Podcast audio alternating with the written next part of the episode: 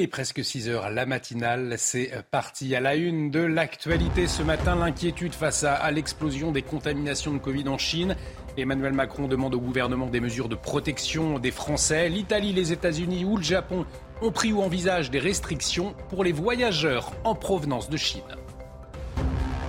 Les prix des aliments ont fortement augmenté, une inflation de plus de 10% en un an, conséquence un réveillon de la Saint-Sylvestre qui s'annonce coûteux. Alors comment s'organisent les Français? Nous sommes allés à votre rencontre. Et puis fin de la tempête historique aux États-Unis, mais toujours des perturbations dans les aéroports, importantes chutes de neige, vent glacial, les intempéries ont fait au moins 59 morts.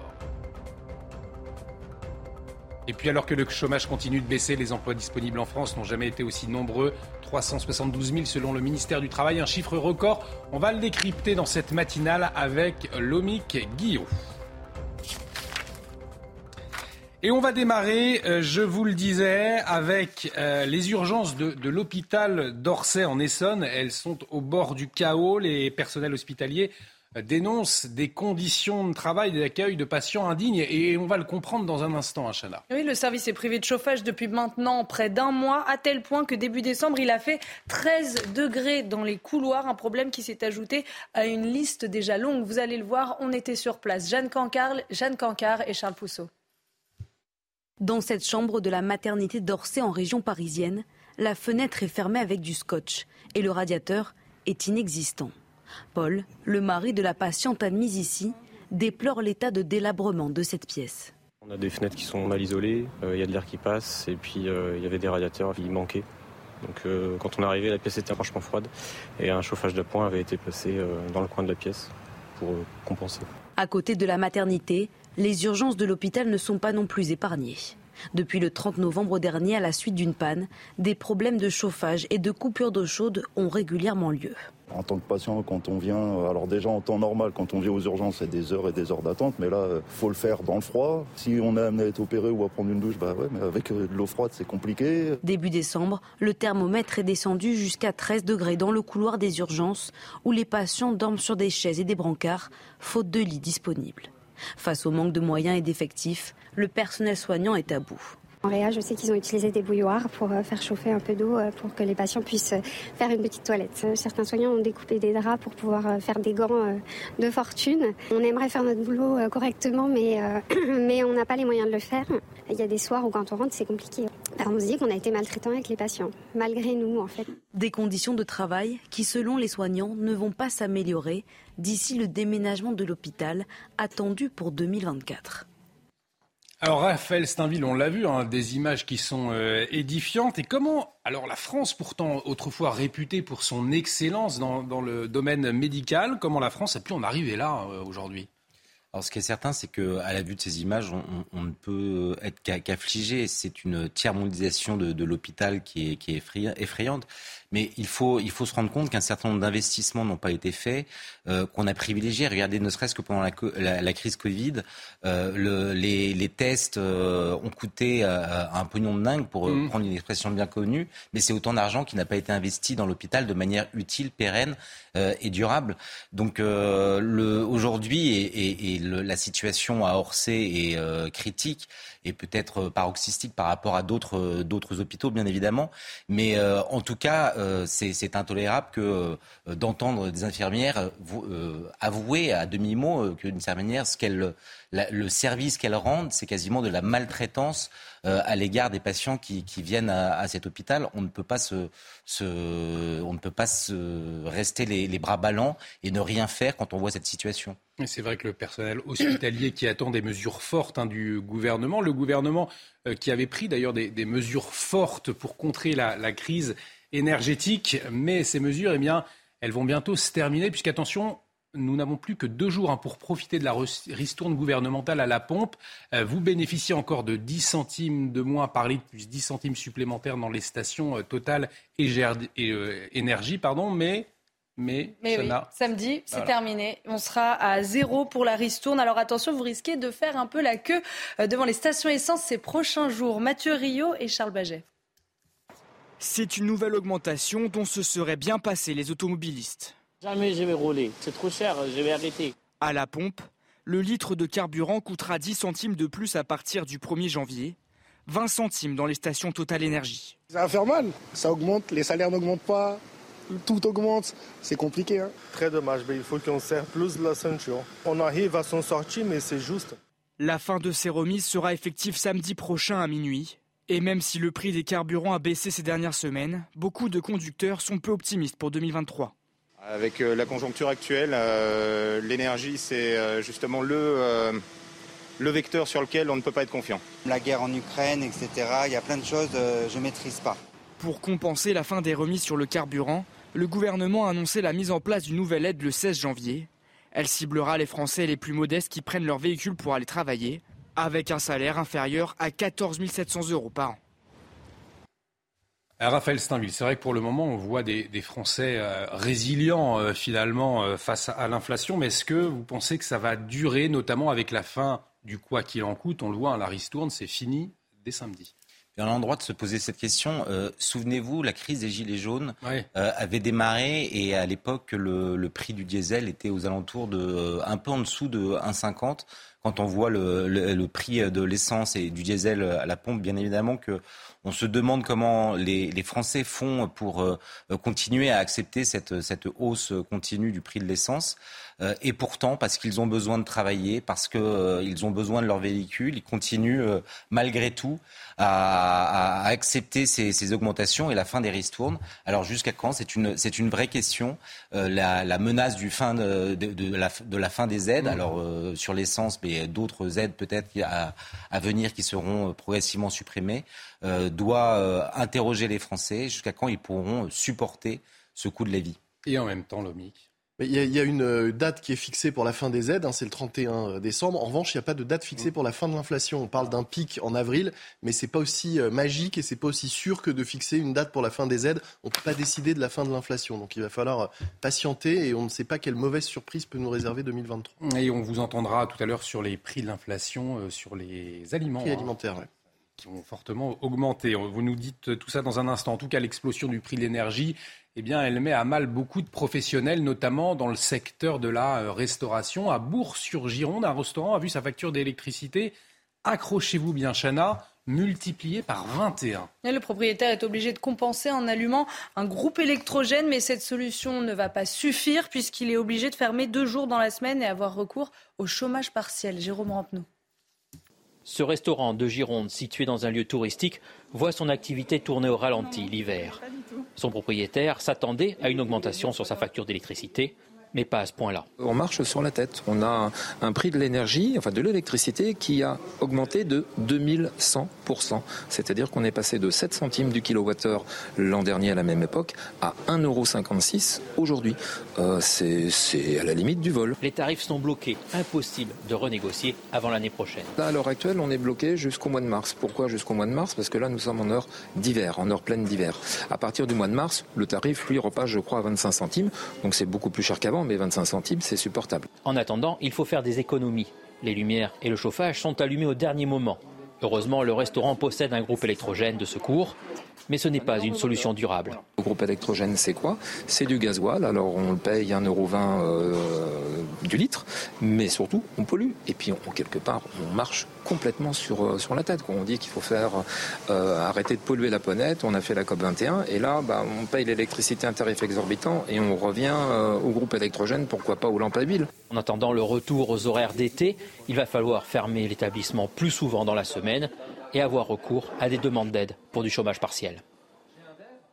Alors justement, à 8h30, ne, manquez pas le témoignage d'une restauratrice. Hein. Elle est euh, restauratrice euh, dans une euh, commune à Châteauneuf de Randon. Et vous allez le voir, elle est obligée de fermer entre midi et deux. Elle nous expliquera pourquoi, bien entendu. C'est lié à la hausse des prix de l'énergie. En tout cas, la consommation d'électricité liée à l'éclairage public, elle, elle a enregistré une baisse historique, moins 20% pendant la première quinzaine de décembre entre minuit et 4 heures. Alors cette baisse de la luminosité ne fait pas euh, l'unanimité puisque certains d'entre vous euh, craignent une montée de l'insécurité la nuit. Je vous propose d'écouter à ce propos le maire de Chanteloup-en-Brie en Seine-et-Marne.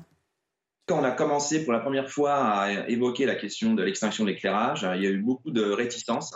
Euh, les inquiétudes principales étaient l'insécurité et les accidents de la route.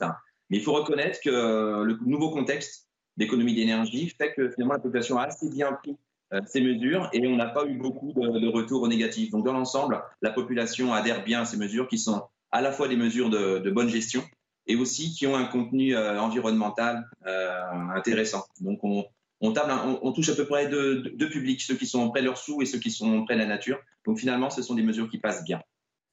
Raphaël, on s'interroge sur l'aspect sécuritaire dans un instant, mais avant le mix, c'est efficace ou pas de Oui, l'éclairage, c'est un tiers de la facture du budget des communes. Donc euh, agir sur, de, sur ce, point de, budget en coupant l'éclairage la nuit, ça peut permettre de faire de réelles économies. Et en même temps, est-ce que c'est au détriment de la sécurité, Raphaël Steinville, selon vous, ou des accidents de voiture? Bah, c'est le risque. Alors, on n'a pas encore euh, de chiffres euh, et d'études euh, corroborant cette, cette, cette, intuition, mais c'est vrai que c'est la crainte d'un certain nombre de Français de, de voir qu'un certain nombre de rues mal éclairées profitent finalement à, à, la délinquance, aux agressions. et donc, il va, être, il va falloir être extrêmement vigilant dans les, dans les semaines et les mois à venir pour voir si effectivement cette, ces, ces, coupures subies mmh. d'électricité ont des conséquences sur la, la sécurité des Français.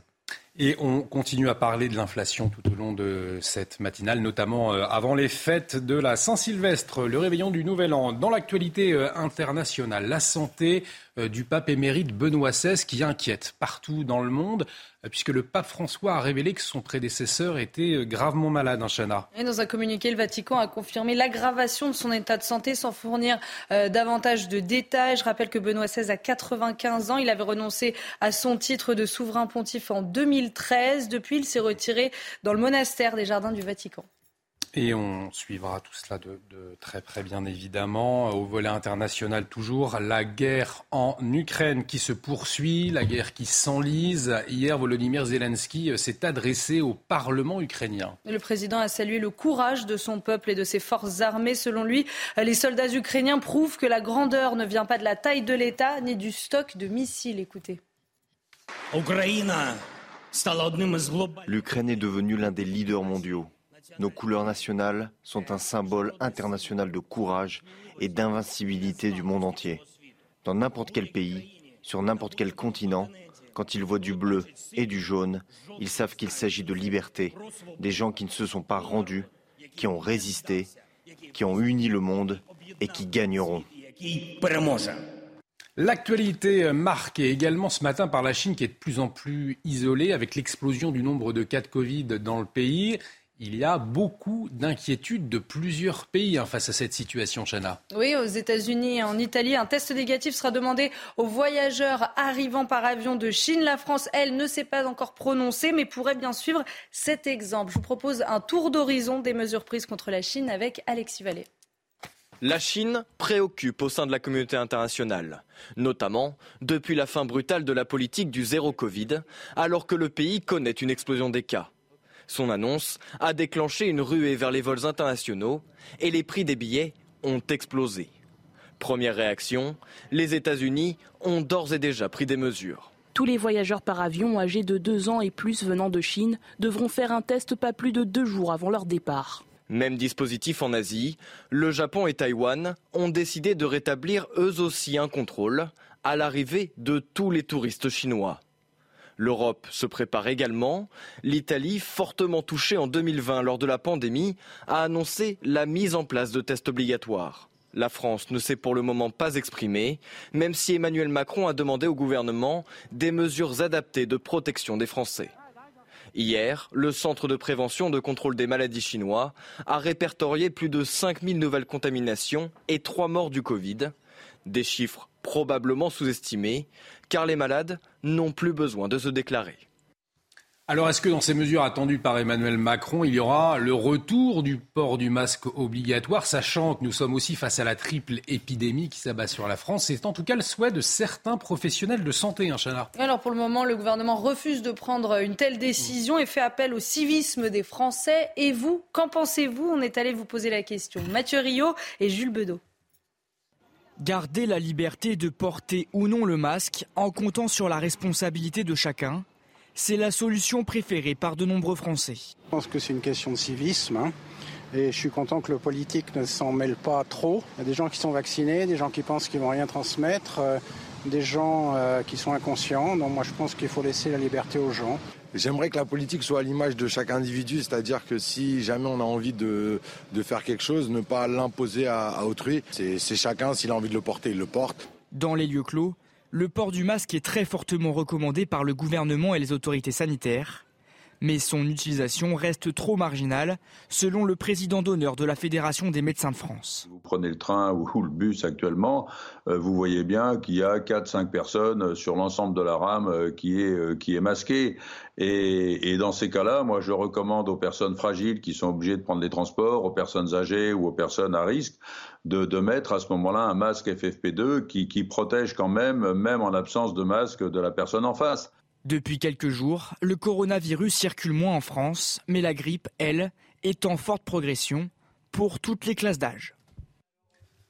Alors Raphaël, on le voit, euh, des inquiétudes avec l'explosion de cas de Covid en Chine. Il y a aussi cette triple épidémie euh, avec la grippe, la, la bronchiolite. Est-ce que dans, dans, ce contexte, selon vous, le retour du port du masque obligatoire eh bien, il doit se, la question doit se poser ou au contraire, il faut faire confiance au, au bon sens des Français. On a l'habitude maintenant euh, de mettre, de porter le masque, par exemple, quand on prend les, les transports en commun ou dans des, dans des lieux clos.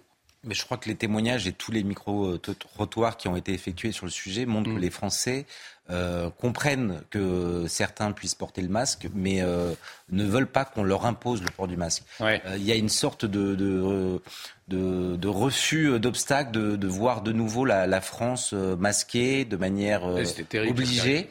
Et, et, donc, le, je pense que les politiques et Emmanuel Macron en particulier a conscience du risque qu'il y aurait à de nouveau imposer des mesures extrêmement restrictives.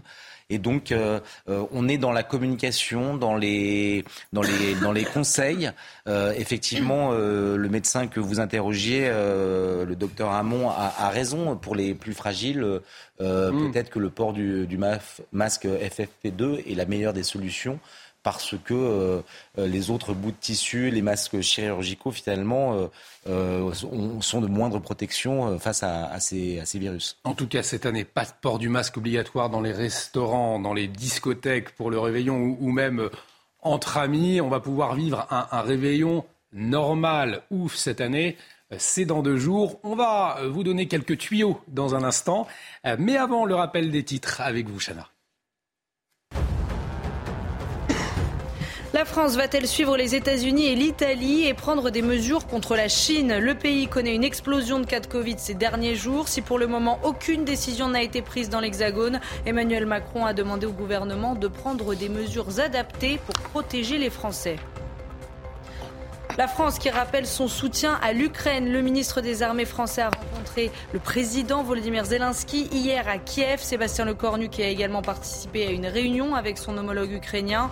Ils ont échangé autour de la situation tactique et stratégique sur le terrain et sur les besoins de l'armée ukrainienne pour les semaines à venir.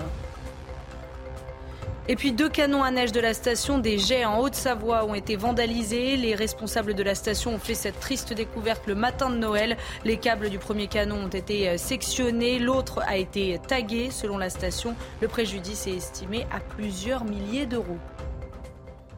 C'est une première. On y reviendra d'ailleurs euh, tout à l'heure dans la matinale. Je vous le disais, dans deux jours, c'est donc le réveillon. Alors vous serez peut-être attablé en famille ou entre amis pour l'occasion.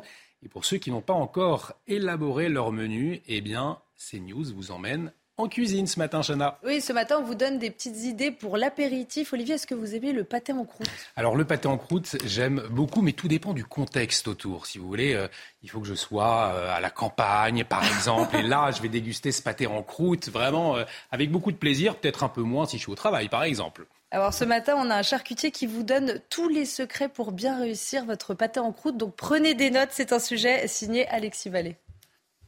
Pour ouvrir le repas de la Saint-Sylvestre, pourquoi pas un pâté en croûte? Une entrée froide, pleine de saveurs à partager. Mais d'abord, passons à la préparation. En cuisine, le charcutier traiteur Pascal Joly, meilleur ouvrier de France. Première étape, mélanger la farce de canard, les morilles et le lard confit. Rajouter quelques pistaches et des cubes de foie gras pour la gourmandise. On va procéder au montage du pâté croûte. Donc, qui dit pâté croûte dit moule. Quatre morceaux de pâte brisée, badigeonnés de jaune d'œuf. Un travail de précision. Donc maintenant, on va pouvoir y placer notre mêlée. Attention à bien appuyer pour éviter les bulles d'air. Quelques rayures sur le dessus pour faire respirer la pâte et place à la cuisson. L'idée de cuisson du pâté croûte, c'est déjà de bien euh, faire cuire la pâte d'abord. À peu près 30, 35, 40 minutes à 225 degrés, déjà pour le colorer et déjà pour saisir la pâte correctement. On laisse reposer un peu et après on cuit tranquillement le reste de la cuisson à peu près à 90. Avant de servir, le chef vous donne une dernière astuce. On a mis un petit coup de chalumeau dessus, c'est pour le faire briller, qu'il soit tout beau. Et si vous souhaitez déguster ce pâté en croûte, comptez 92 euros le kilo.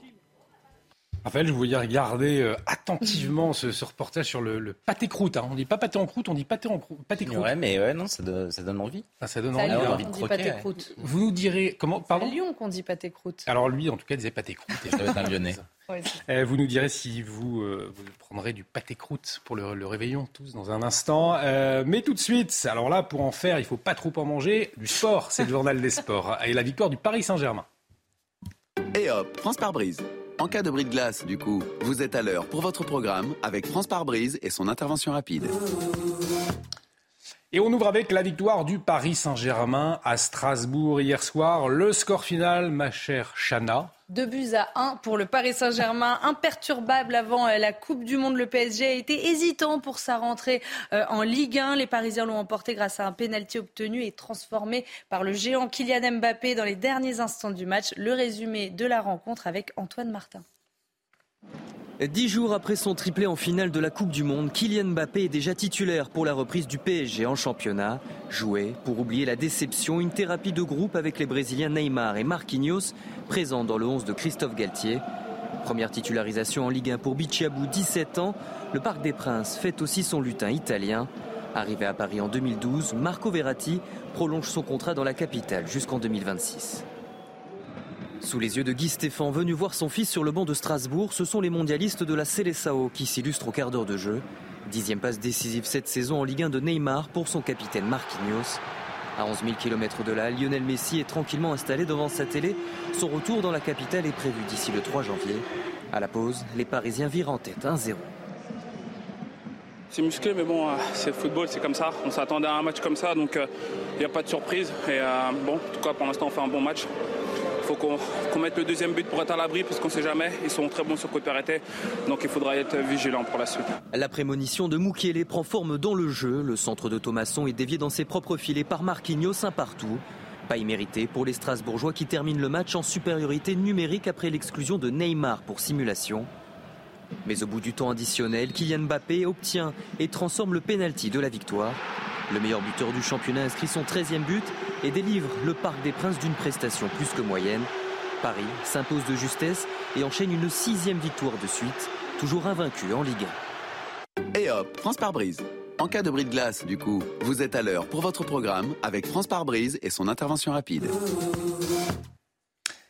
Et restez avec nous sur CNews. On marque une très courte pause dans un instant. Lomic Guillaume nous dit tout sur les aliments dont le prix euh, ont été les plus touchés par l'inflation en 2022. Euh, ne manquez pas ces informations dans un instant qui peuvent tous nous servir.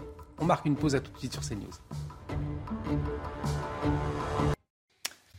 De retour sur le plateau de la matinale, bienvenue si vous nous rejoignez. On va parler euh, inflation avec vous, le Guillaume, puisqu'on le sait, hein, elle est particulièrement élevée sur l'alimentation avec plus de 10% de hausse des prix sur un an. Alors, Lomic, quels sont les produits dont les étiquettes ont été le plus alourdies? Ben, On va regarder ça euh, tout de suite, si vous voulez bien. Tout rayon confondu, 7 produits sur 10 ont vu leur coût augmenter de plus de 10% entre janvier et novembre 2022 selon les relevés de l'Institut Nielsen IQ. Si on regarde en détail la liste des produits, ce fameux top 10, il y a tout d'abord tout en haut du, du, podium les viandes du rayon surgelé qui ont augmenté de près de 30%. C'est du jamais vu. On trouve ensuite les pâtes qui ont elles pris plus de 20% tout comme l'huile. Pour le beurre, la margarine et la crème fraîche, c'est plus 17,6%. Les œufs, plus 16,6, euh, plus 16,2.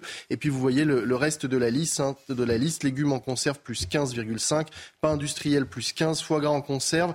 Plat cuisiné surgelé. Enfin le riz qui a pris 14% en moins d'un an. Alors là, ce sont les hausses, on est bien d'accord, hein, pour 2022. À quoi est-ce qu'il faut s'attendre pour 2023 Des bonnes nouvelles ou pas? Pas vraiment de bonnes ah. nouvelles. Hein. Pour euh, les surgelés, les pains industriels, les plats préparés par exemple, pas d'amélioration à attendre tant que les prix de l'énergie resteront élevés, car évidemment, ces produits nécessitent de la transformation.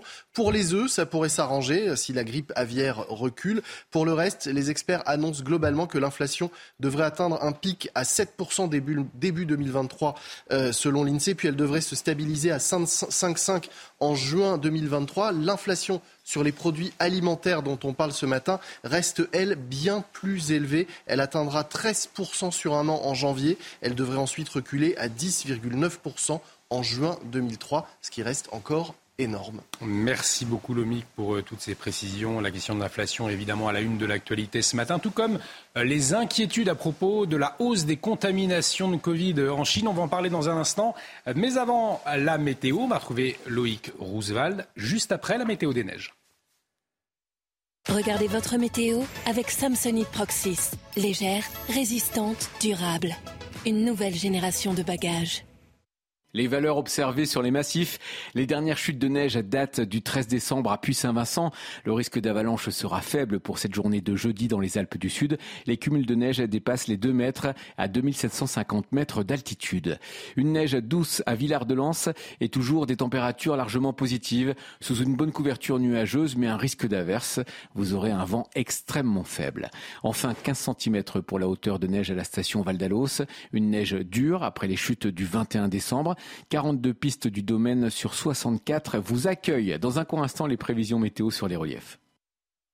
C'était votre météo avec Samsonite Proxys. Légère, résistante, durable. Une nouvelle génération de bagages. Et tout de suite, la météo, on retrouve Loïc Roosevelt. La météo avec BDOR. L'agence BDOR vous donne accès au marché de l'or physique. L'agence BDOR, partenaire de votre nouvelle épargne.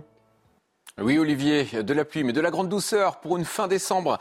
En matinée, quelques pluies prévues de la côte aquitaine jusqu'aux frontières du nord. À l'arrière, vous aurez quelques éclaircies, mais un risque d'averse localisé, y compris sur la région parisienne, avec beaucoup de vent, encore des rafales pouvant aller jusqu'à 80 km par heure. Quelques nuages bas de certaines plages de Méditerranée, toujours jusqu'à l'Ardèche. Ailleurs, un soleil simplement envoilé. Un temps assez lumineux. Pas de grand changement pour votre jeudi après-midi. Toujours cette perturbation du sud-ouest jusqu'aux frontières de l'Est. La nouveauté, quelques flocons sur les Pyrénées-Atlantiques à partir de 2200 mètres d'altitude et beaucoup de neige annoncée sur les Alpes du Nord, bien au-dessus de 1700 mètres pour les vacanciers au ski dans les stations. Sinon, toujours beaucoup de vent sur la moitié nord, vous l'avez vu. On regarde les températures matinales qui seront nettement moins fraîches qu'en début de semaine, des valeurs régulièrement aux alentours des 10 degrés ou pas loin, des températures assez homogènes, comme les valeurs de l'après-midi d'ailleurs, toujours des maximales largement au-dessus des normales de saison et comprises entre 10 et 18 degrés.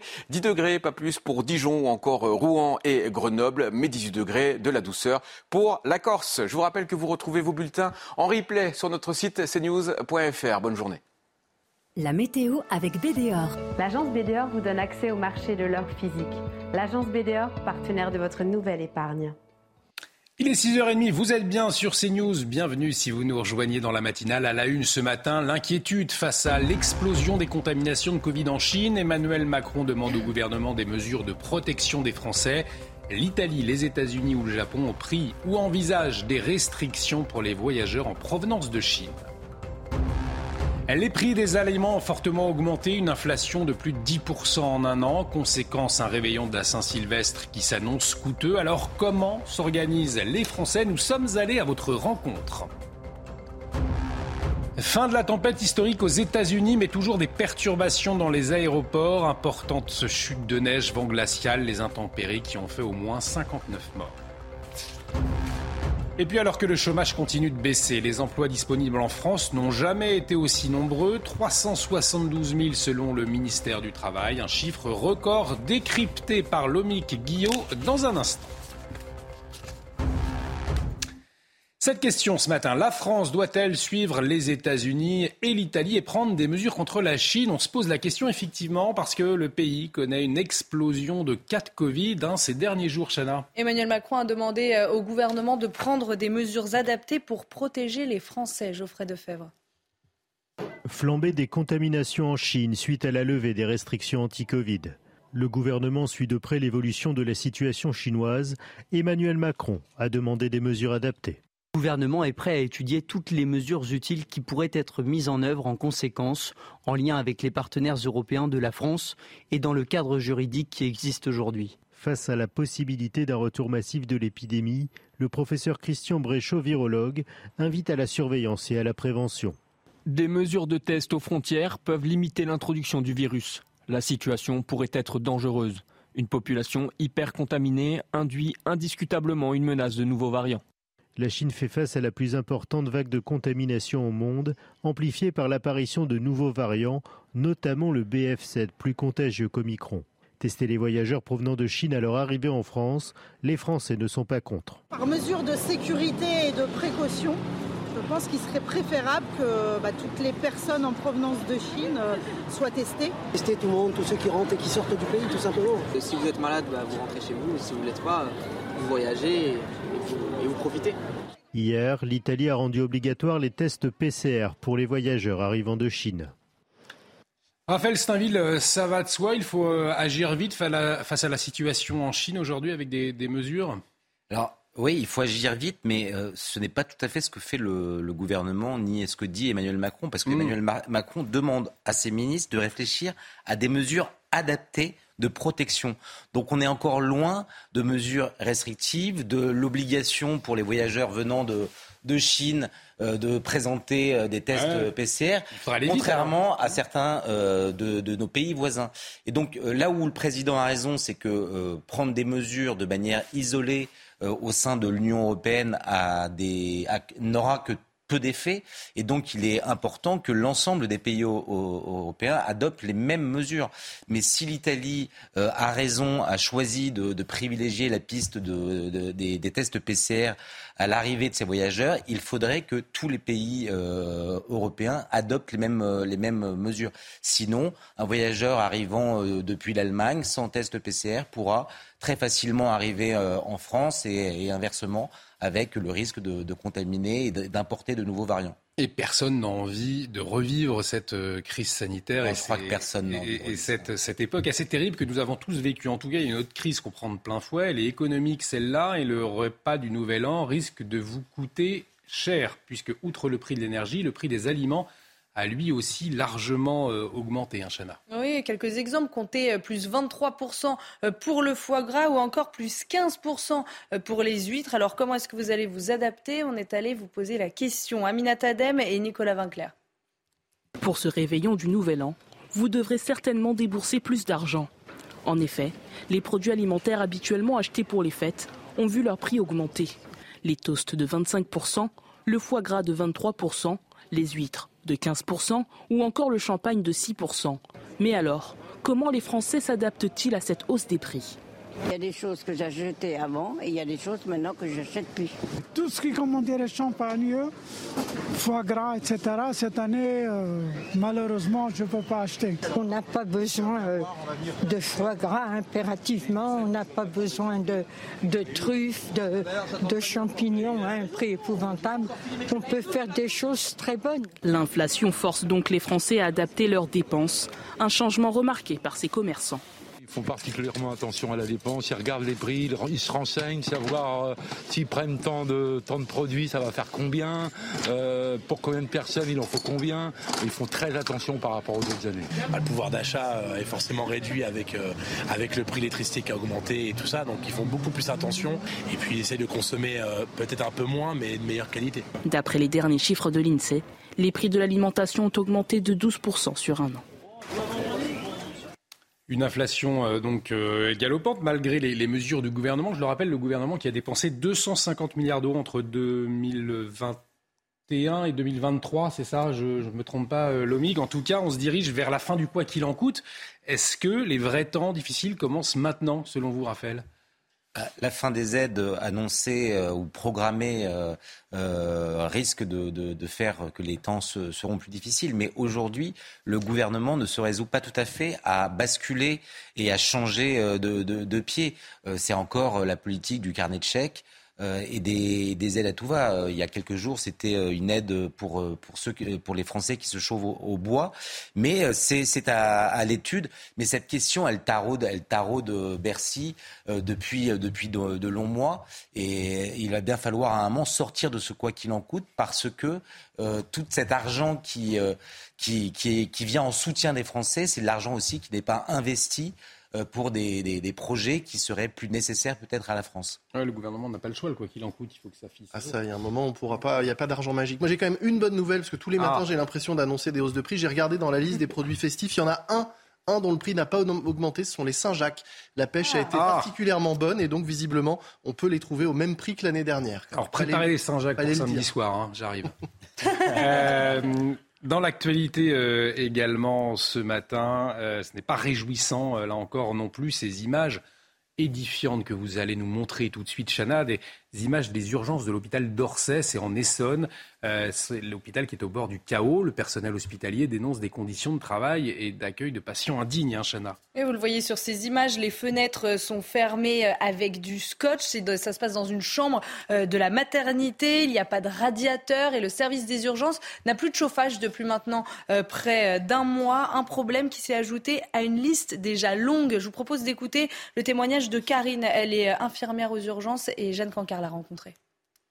Très compliqué, l'ambiance est, très, euh, très difficile. Euh, euh, bon, on essaye de garder le sourire, c'est les fêtes, etc. Mais effectivement, tous ces problèmes cumulés, ces revendications auxquelles il n'y a jamais de, réponse, font que l'ambiance se dégrade. Certains y vont la boule au ventre, certains repartent la boule au ventre. Et, ça, ça, forcément, ça fait pas une ambiance, même si on essaye de la maintenir parce que parce qu'il faut, il faut garder le sourire, etc. Mais oui, je sais qu'on a des groupes internes entre collègues, etc. Où, les revendications dessus, sans arrêt, les gens ça fait pas des fouloirs, mais en tout cas, il y a beaucoup de choses qui sont dites sur ces groupes parce qu'elles ont besoin d'être partagées, parce qu'on peut pas les garder que pour nous. Mais oui, c'est une ambiance compliquée, parfois stressante, ouais. Et puis, euh, toujours à propos de l'hôpital, cette sinistre affaire dans les Vosges, un hôpital visé par quatre plaintes, trois pour homicide involontaire, une autre pour mise en danger de la vie d'autrui. Euh, dites-nous tout, Chana. Mais ces dernières années, plusieurs patientes admises aux urgences sont décédées dans des conditions qui interrogent, puisqu'au départ, elles étaient toutes hospitalisées pour des pathologies curables avec un pronostic vital euh, non engagé. Je vous propose d'écouter le témoignage des trois filles d'une des victimes. On s'est rendu compte qu'en fait, il y avait une incohérence entre ce qui avait été dit euh, le matin même du décès, à savoir elle s'est plaint du dos à 6 heures et on lui a fait un électrocardiogramme qui n'a rien révélé. Cet électrocardiogramme-là n'a jamais été réalisé à 6 heures comme il nous l'avait dit, mais il a été réalisé à 2h30 dans la nuit. On avait vu aussi euh, que finalement, à 4 heures du matin, une infirmière euh, est repassée que ma maman, cette fois, ne se plaignait plus du dos, mais du thorax. Donc la douleur était diffuse, était montée au thorax. Mais que pour autant, Rien n'a été fait de plus. Euh, l'infirmière a noté avoir. On a cette intime conviction que ben, il y a quelque chose qui n'a pas été fait. Qu'est-ce qui s'est passé entre le moment où elle alerte le personnel de l'hôpital parce qu'elle ne se sent pas bien, jusqu'au moment où il la trouve inanimée? Alors, inanimée, ça c'est leur terme. Peut-être que c'était déjà trop tard, on ne sait pas parce qu'on ne sait pas réellement l'heure du décès. Effectivement, des, interrogations. On en vient à cette découverte de Noël dont les responsables de la station DGS c'est en Haute-Savoie.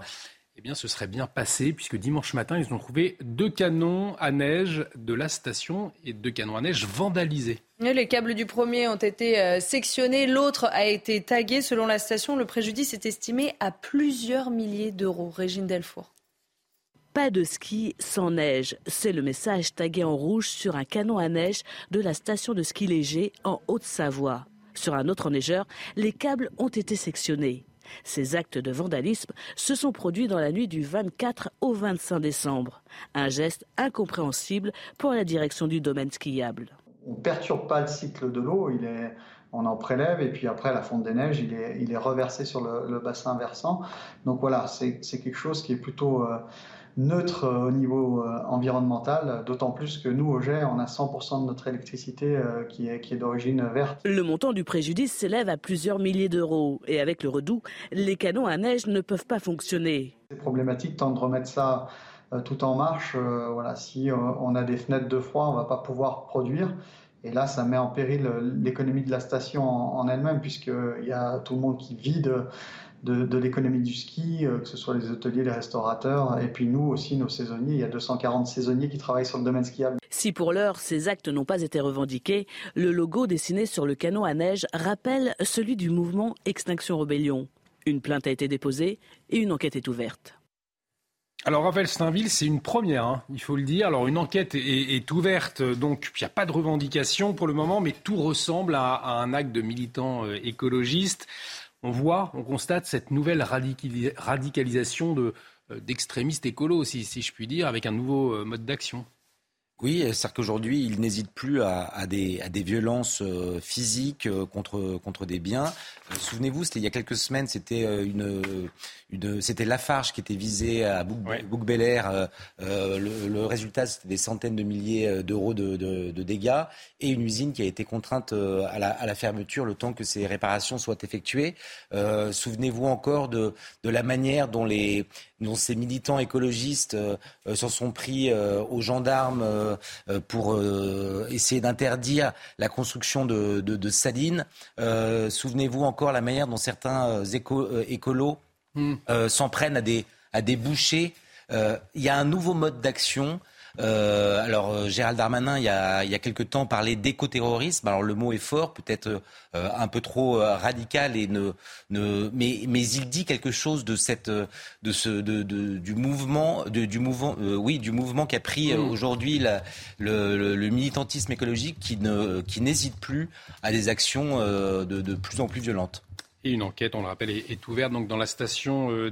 On en vient à l'actualité internationale avec la France qui rappelle son soutien à l'Ukraine.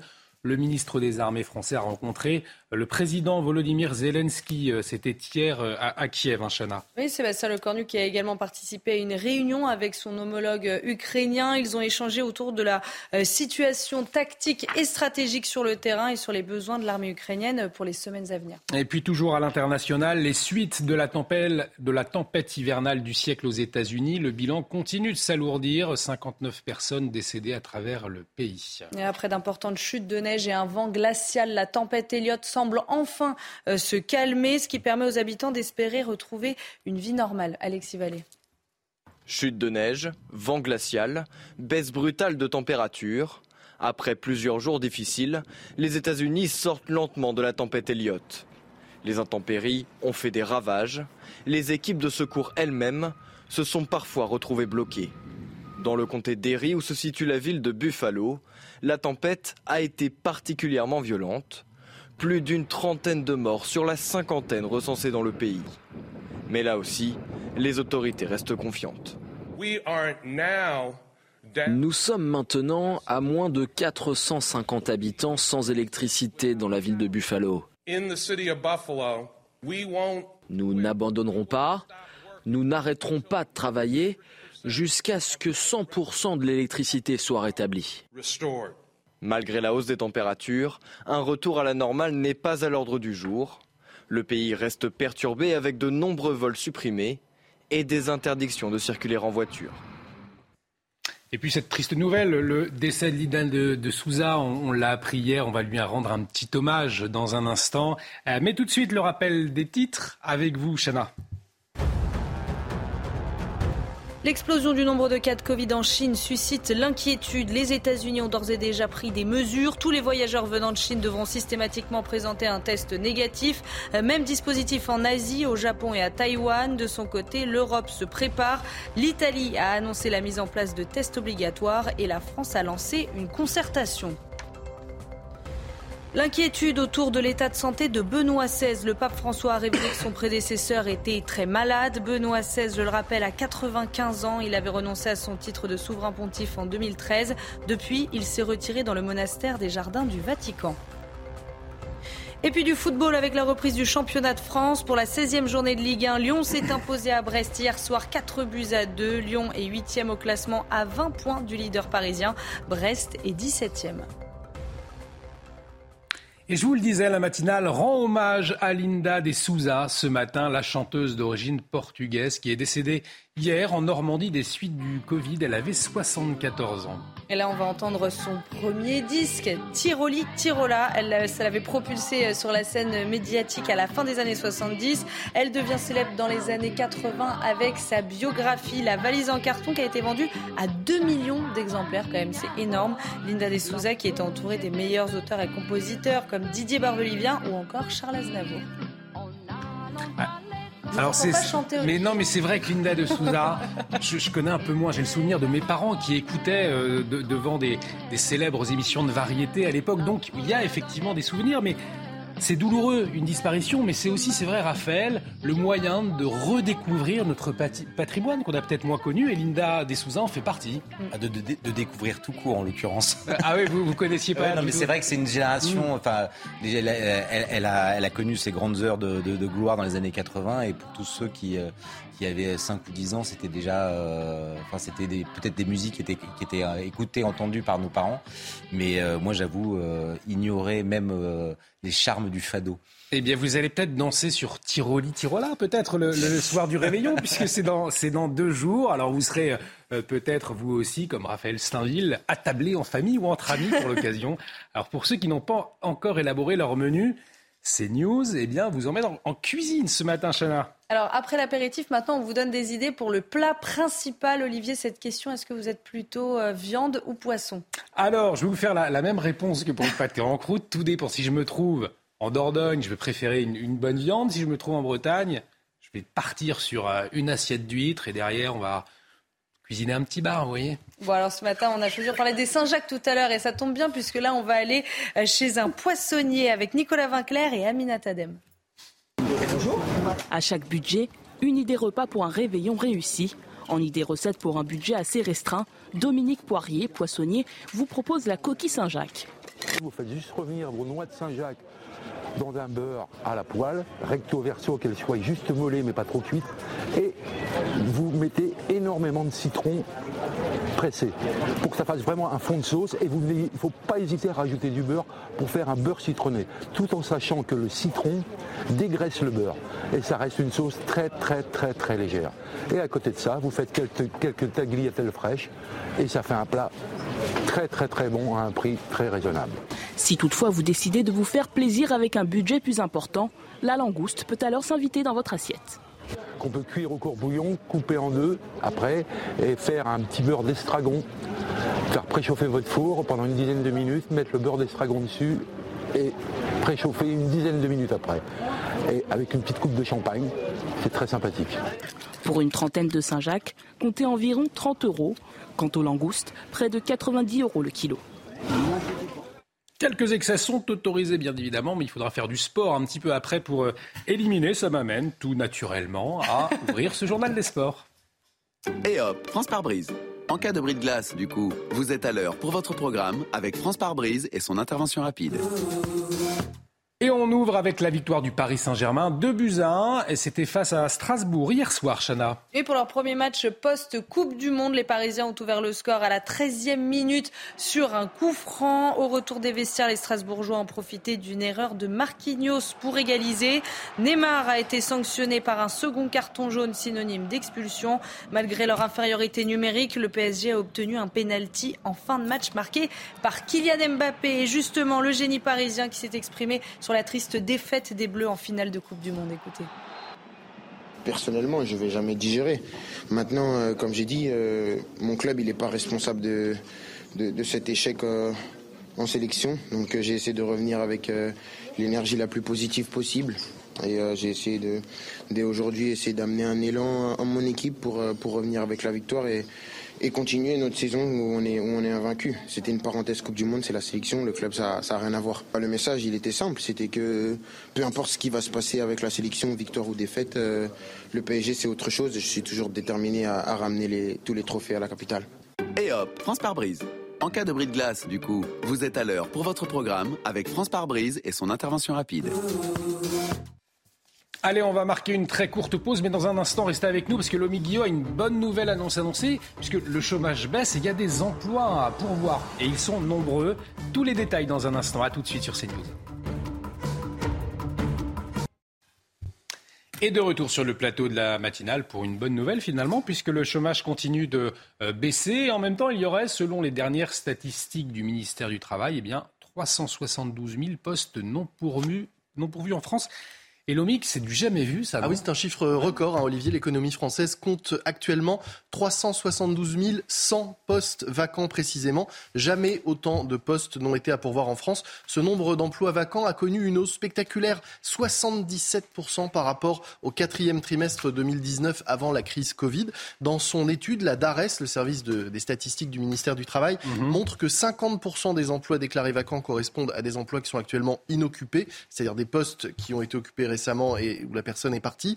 Un quart des postes à pourvoir sont des emplois qui viennent d'être créés et 21% de ces postes vacants sont encore occupés mais sont sur le point de se libérer. Donc on cherche déjà les futurs remplaçants. Et est-ce que le MIC, tous les secteurs sont concernés? Oui, les emplois vacants ont progressé de 87% dans l'industrie, de 74% dans le tertiaire et de 65% dans la construction, toujours par rapport à ce fameux quatrième trimestre 2019. Dans les secteurs du commerce, du transport et de la restauration, c'était 20 000 postes qui étaient à pourvoir avant la pandémie.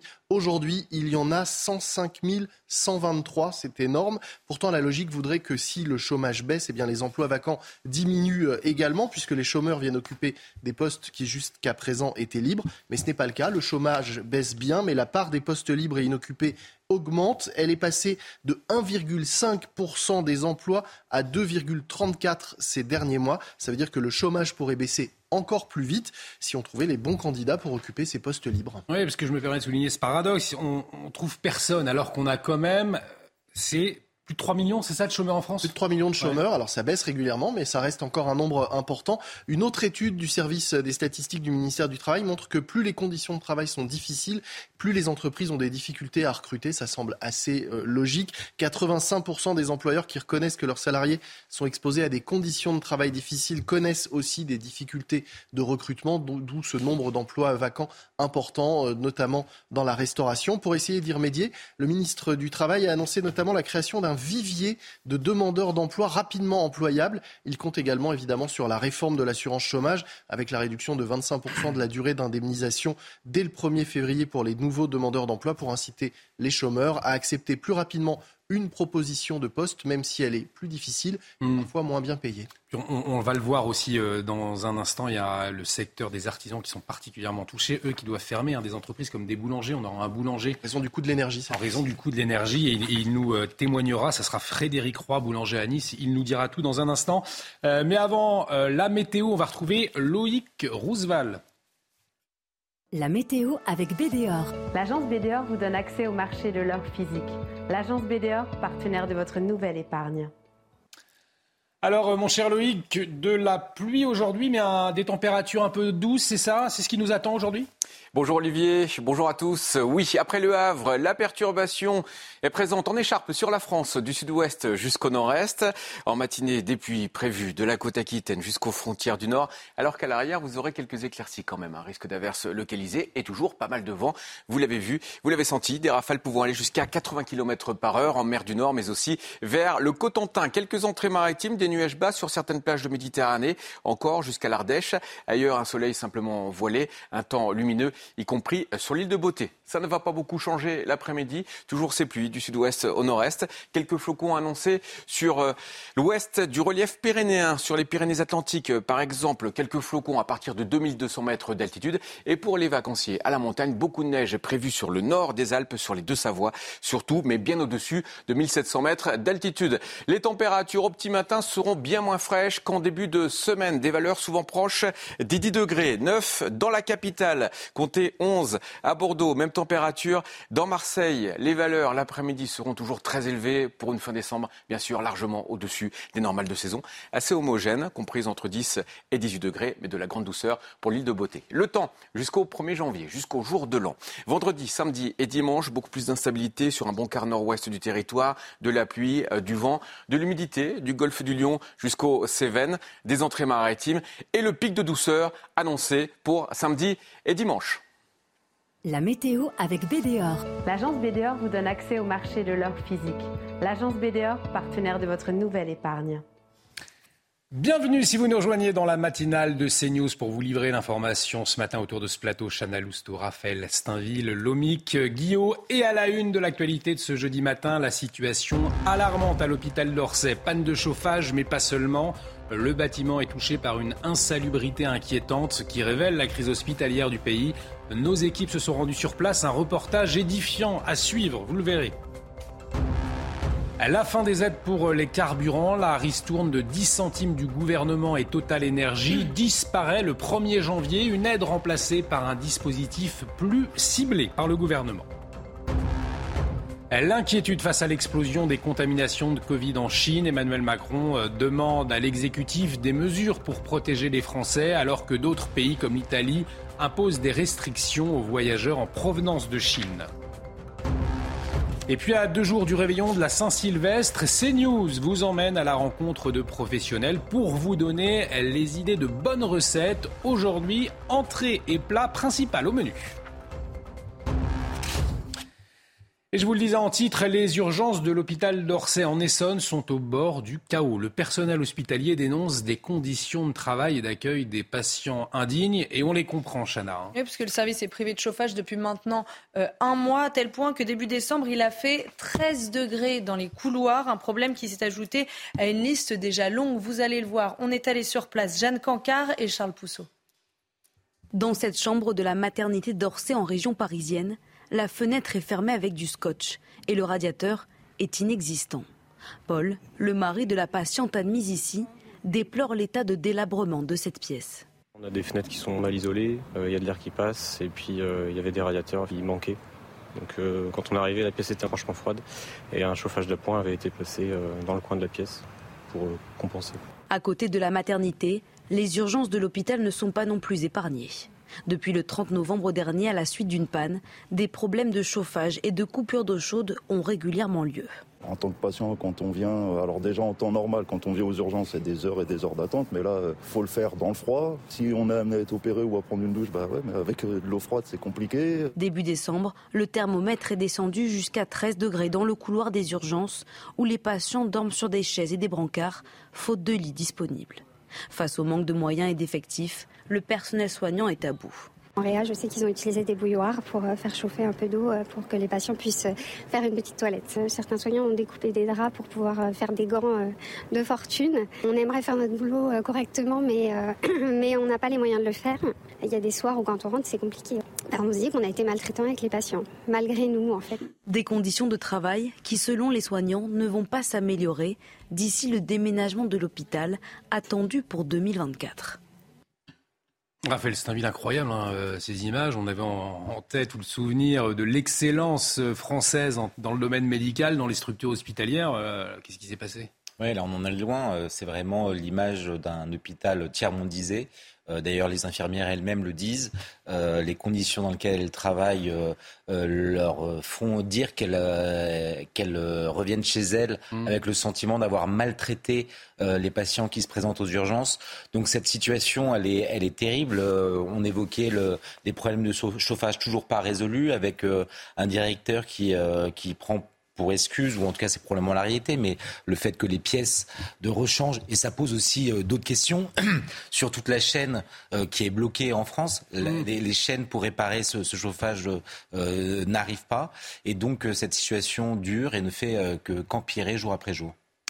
Effectivement, euh, c'est euh, une situation euh, inquiétante et ce, c'est vrai, bah, il y a eu des enveloppes, hein, Lomi, en, quelques mots, il y a eu des enveloppes développées pourtant par le gouvernement. Oui, pour aider l'hôpital. Ce qu'on peut dire aussi quand même, là, c'est on est à, Orsay, on est au pied du plateau de, Saclay, qui est un peu la, la Silicon Valley française, l'endroit où on veut avoir les meilleures écoles, les meilleures entreprises, un pôle d'excellence, et juste à côté, on a un hôpital dans cet état, ça fait, ça fait peur.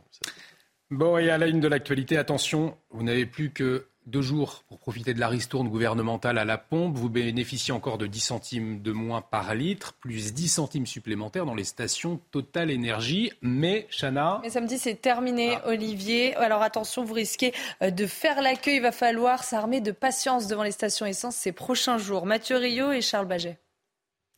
C'est une nouvelle augmentation dont se seraient bien passés les automobilistes. Jamais je vais rouler. C'est trop cher, je vais arrêter. À la pompe, le litre de carburant coûtera 10 centimes de plus à partir du 1er janvier, 20 centimes dans les stations Total Énergie. Ça va faire mal, ça augmente, les salaires n'augmentent pas, tout augmente, c'est compliqué. Hein. Très dommage, mais il faut qu'on serre plus la ceinture. On arrive à s'en sortir, mais c'est juste. La fin de ces remises sera effective samedi prochain à minuit. Et même si le prix des carburants a baissé ces dernières semaines, beaucoup de conducteurs sont peu optimistes pour 2023. Avec euh, la conjoncture actuelle, euh, l'énergie, c'est euh, justement le, le vecteur sur lequel on ne peut pas être confiant. La guerre en Ukraine, etc., il y a plein de choses que je ne maîtrise pas. Pour compenser la fin des remises sur le carburant, le gouvernement a annoncé la mise en place d'une nouvelle aide le 16 janvier. Elle ciblera les Français les plus modestes qui prennent leur véhicule pour aller travailler, avec un salaire inférieur à 14 700 euros par an. Et la crise de l'énergie qui a un impact sans précédent chez les artisans. De nombreuses boulangeries même risquent de fermer début 2023 à cause notamment de la hausse des prix des matières premières, mais surtout de l'énergie. La facture, euh, les factures d'électricité, elles explosent. On va en parler tout de suite avec Frédéric Roy, boulanger à Nice. Euh, bonjour Frédéric Roy d'avoir accepté euh, notre invitation ce matin pour témoigner. Alors racontez-nous, pour le moment, vous, de votre côté, vous n'envisagez pas une fermeture. Néanmoins, vos factures d'électricité, c'est une catastrophe. Elles explosent. Racontez-nous. Bah, disons qu'il faut remonter un peu plus en arrière, puisque la facture d'électricité, on va dire, c'est un peu la cerise sur le gâteau. Mais quand même, depuis le mois de septembre, on a une hausse du coût des matières premières qui est sans précédent. À titre d'exemple, le beurre a augmenté de 2 euros du kilo en 24 heures, ce qui représente pour ma petite boutique 10 000 euros de coûts supplémentaires en production. À cela vient s'ajouter euh, les augmentations du prix de l'énergie. Donc pour certains artisans, parce qu'on parle beaucoup des boulangers, mais ce sont tous les artisans qui sont concernés, et également les restaurateurs, les pressings, enfin bref, ce sont vraiment tous les métiers qui sont concernés. Et donc certains ont déjà fermé. C'est pas vont fermer, c'est beaucoup ont déjà fermé. Euh, c'est l'hécatombe qui a démarré. Euh, c'est pour ça que d'ailleurs nous, nous avons monté un collectif avec des confrères et on va venir manifester le 23 janvier notre colère à Paris, proche de de Bercy pour se faire entendre, parce que là, on est en train de marcher sur la tête, on nous fait des amortisseurs, des choses comme ça, mais qui n'ont qu'un impact minime sur la hausse qu'on subit, puisque moi, je suis, à titre d'exemple, multiplié par 4 à partir du 1er janvier, ça va me faire quasiment 1 fois 3, mais même fois 3, quoi. Je veux dire, il faut, faut, que ce gouvernement remette les pieds sur terre. alors justement, vous, vous, demandez quoi euh, au gouvernement Cette manifestation, euh, elle a l'ambition de, demander quoi au gouvernement comme mesure? Une seule chose, le bouclier tarifaire pour tous, rien d'autre, rien de plus, rien de moins, c'est-à-dire une augmentation de 15% maximum et rien d'autre. Le bouclier tarifaire pour tous. Je ne vois pas pourquoi certaines catégories d'artisans seraient placées sous le bouclier tarifaire parce qu'ils sont en tarif bleu, petits consommateurs d'énergie, et que nous, on devrait être par 400%, 500%, 600%, voire même plus, sous prétexte qu'on est des gros consommateurs d'énergie. C'est une hérésie, c'est une folie, c'est une bombe à retardement qu'ils ont construit là.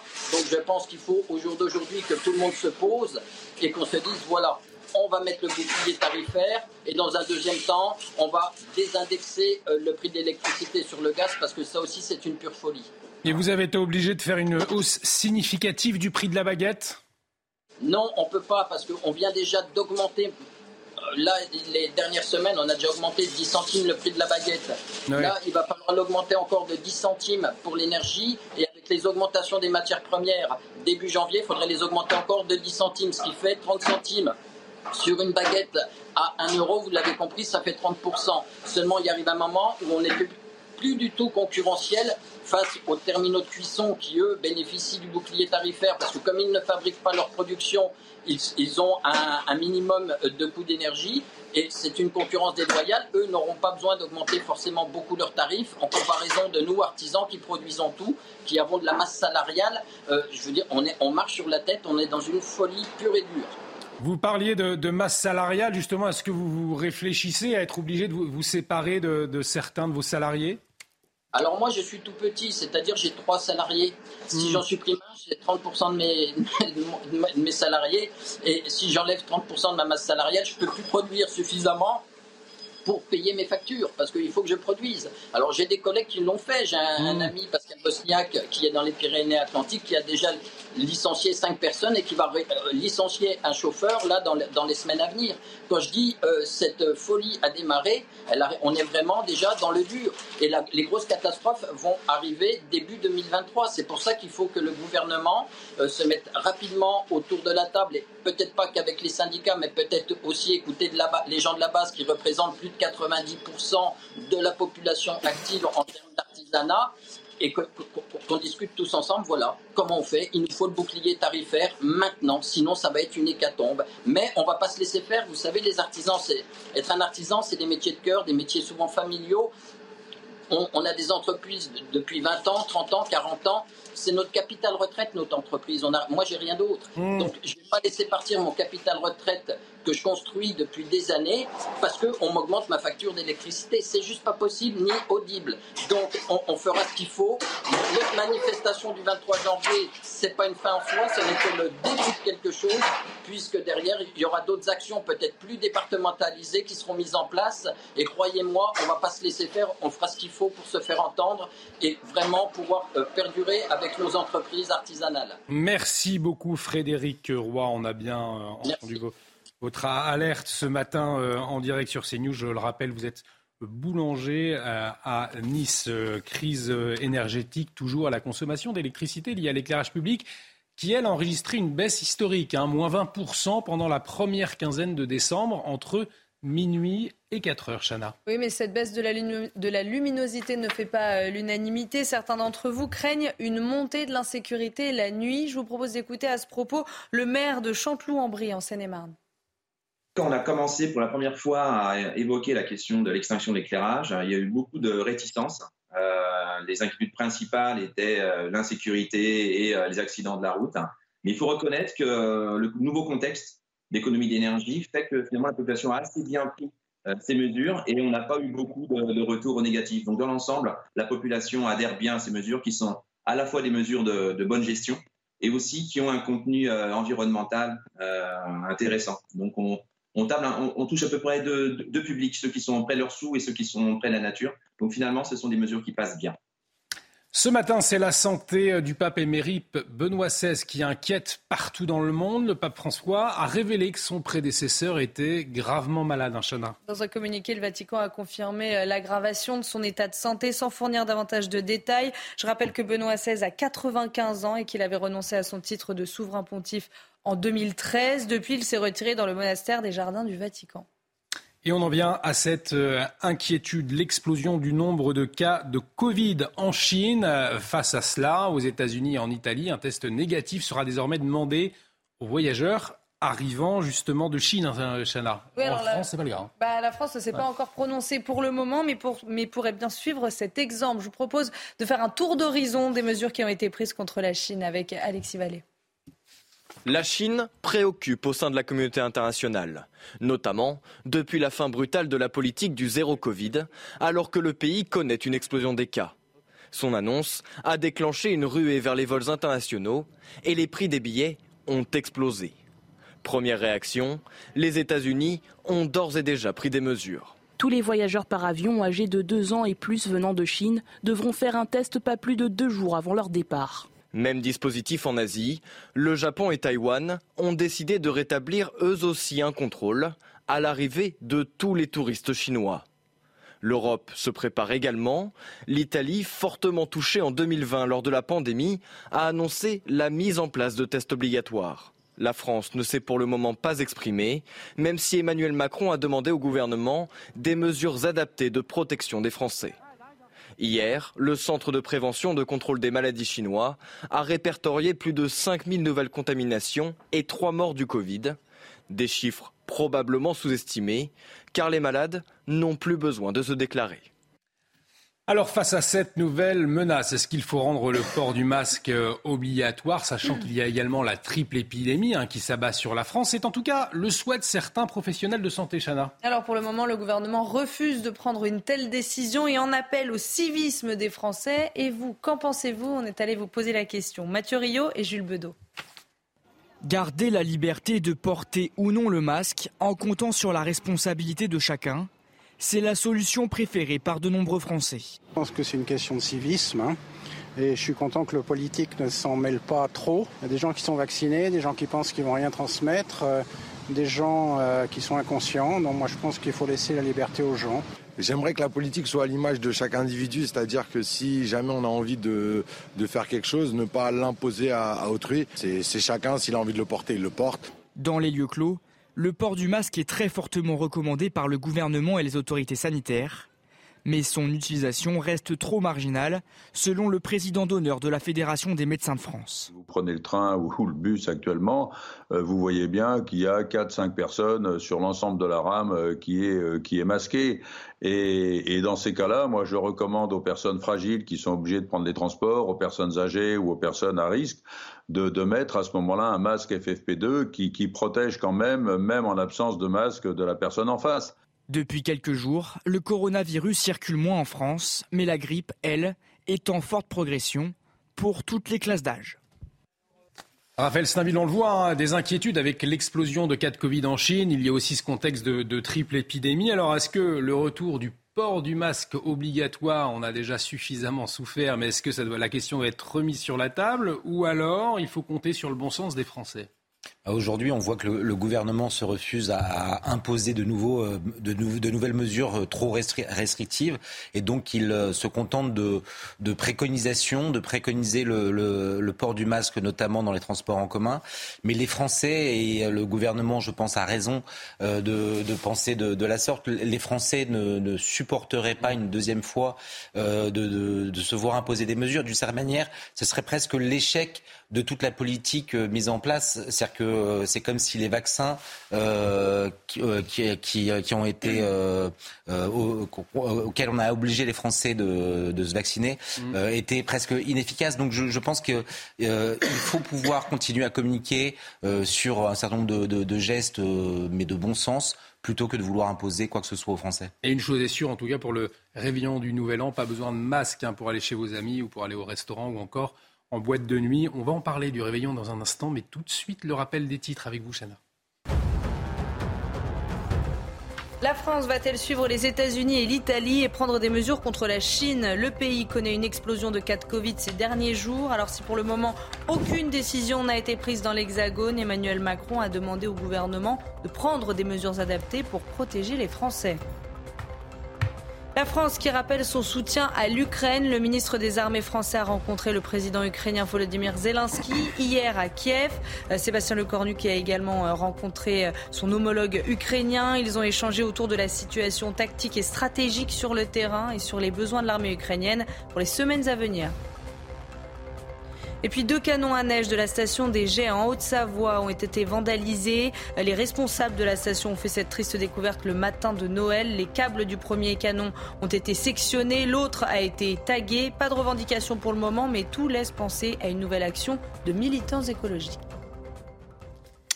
Dans deux jours, c'est donc le réveillon. Alors vous serez euh, peut-être attablé en famille ou entre amis pour l'occasion. Et pour ceux qui n'ont pas encore élaboré leur menu, on a une surprise puisque CNews vous emmène ce matin en cuisine. Et ce matin, on vous donne des idées pour l'apéritif et zoom sur le pâté en croûte. On vous emmène dans les cuisines d'un charcutier qui nous donne tous les secrets pour bien réussir son pâté en croûte. Pâté croûte. Pâté croûte pour les Lyonnais. Regardez ce reportage d'Alexis Vallée. Pour ouvrir le repas de la Saint-Sylvestre, pourquoi pas un pâté en croûte Une entrée froide, pleine de saveurs à partager. Mais d'abord, passons à la préparation. En cuisine, le charcutier traiteur Pascal Joly, meilleur ouvrier de France. Première étape, mélanger la farce de canard, les morilles et le lard confit. Rajouter quelques pistaches et des cubes de foie gras pour la gourmandise. On va procéder au montage du pâté croûte. Donc, qui dit pâté croûte dit moule. Quatre morceaux de pâte brisée, badigeonnés de jaune d'œuf, un travail de précision. Donc maintenant, on va pouvoir y placer notre mêlée.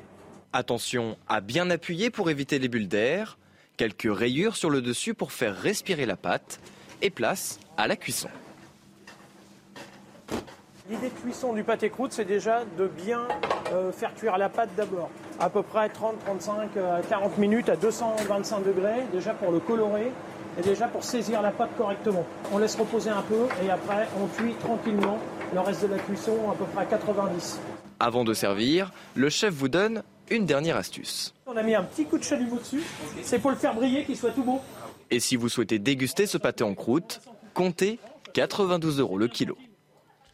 Et un pâté en croûte qui donne très envie, même à 7 heures euh, du matin. Allez, on va marquer une courte pause. Dans un instant, on va vous parler de l'explosion des cas de Covid en, Chine et une inquiétude. Faut-il euh, mettre des mesures en place, notamment en France? On en parle dans un instant. Le docteur Martin Blachier sera également en liaison avec nous. Restez sur CNews.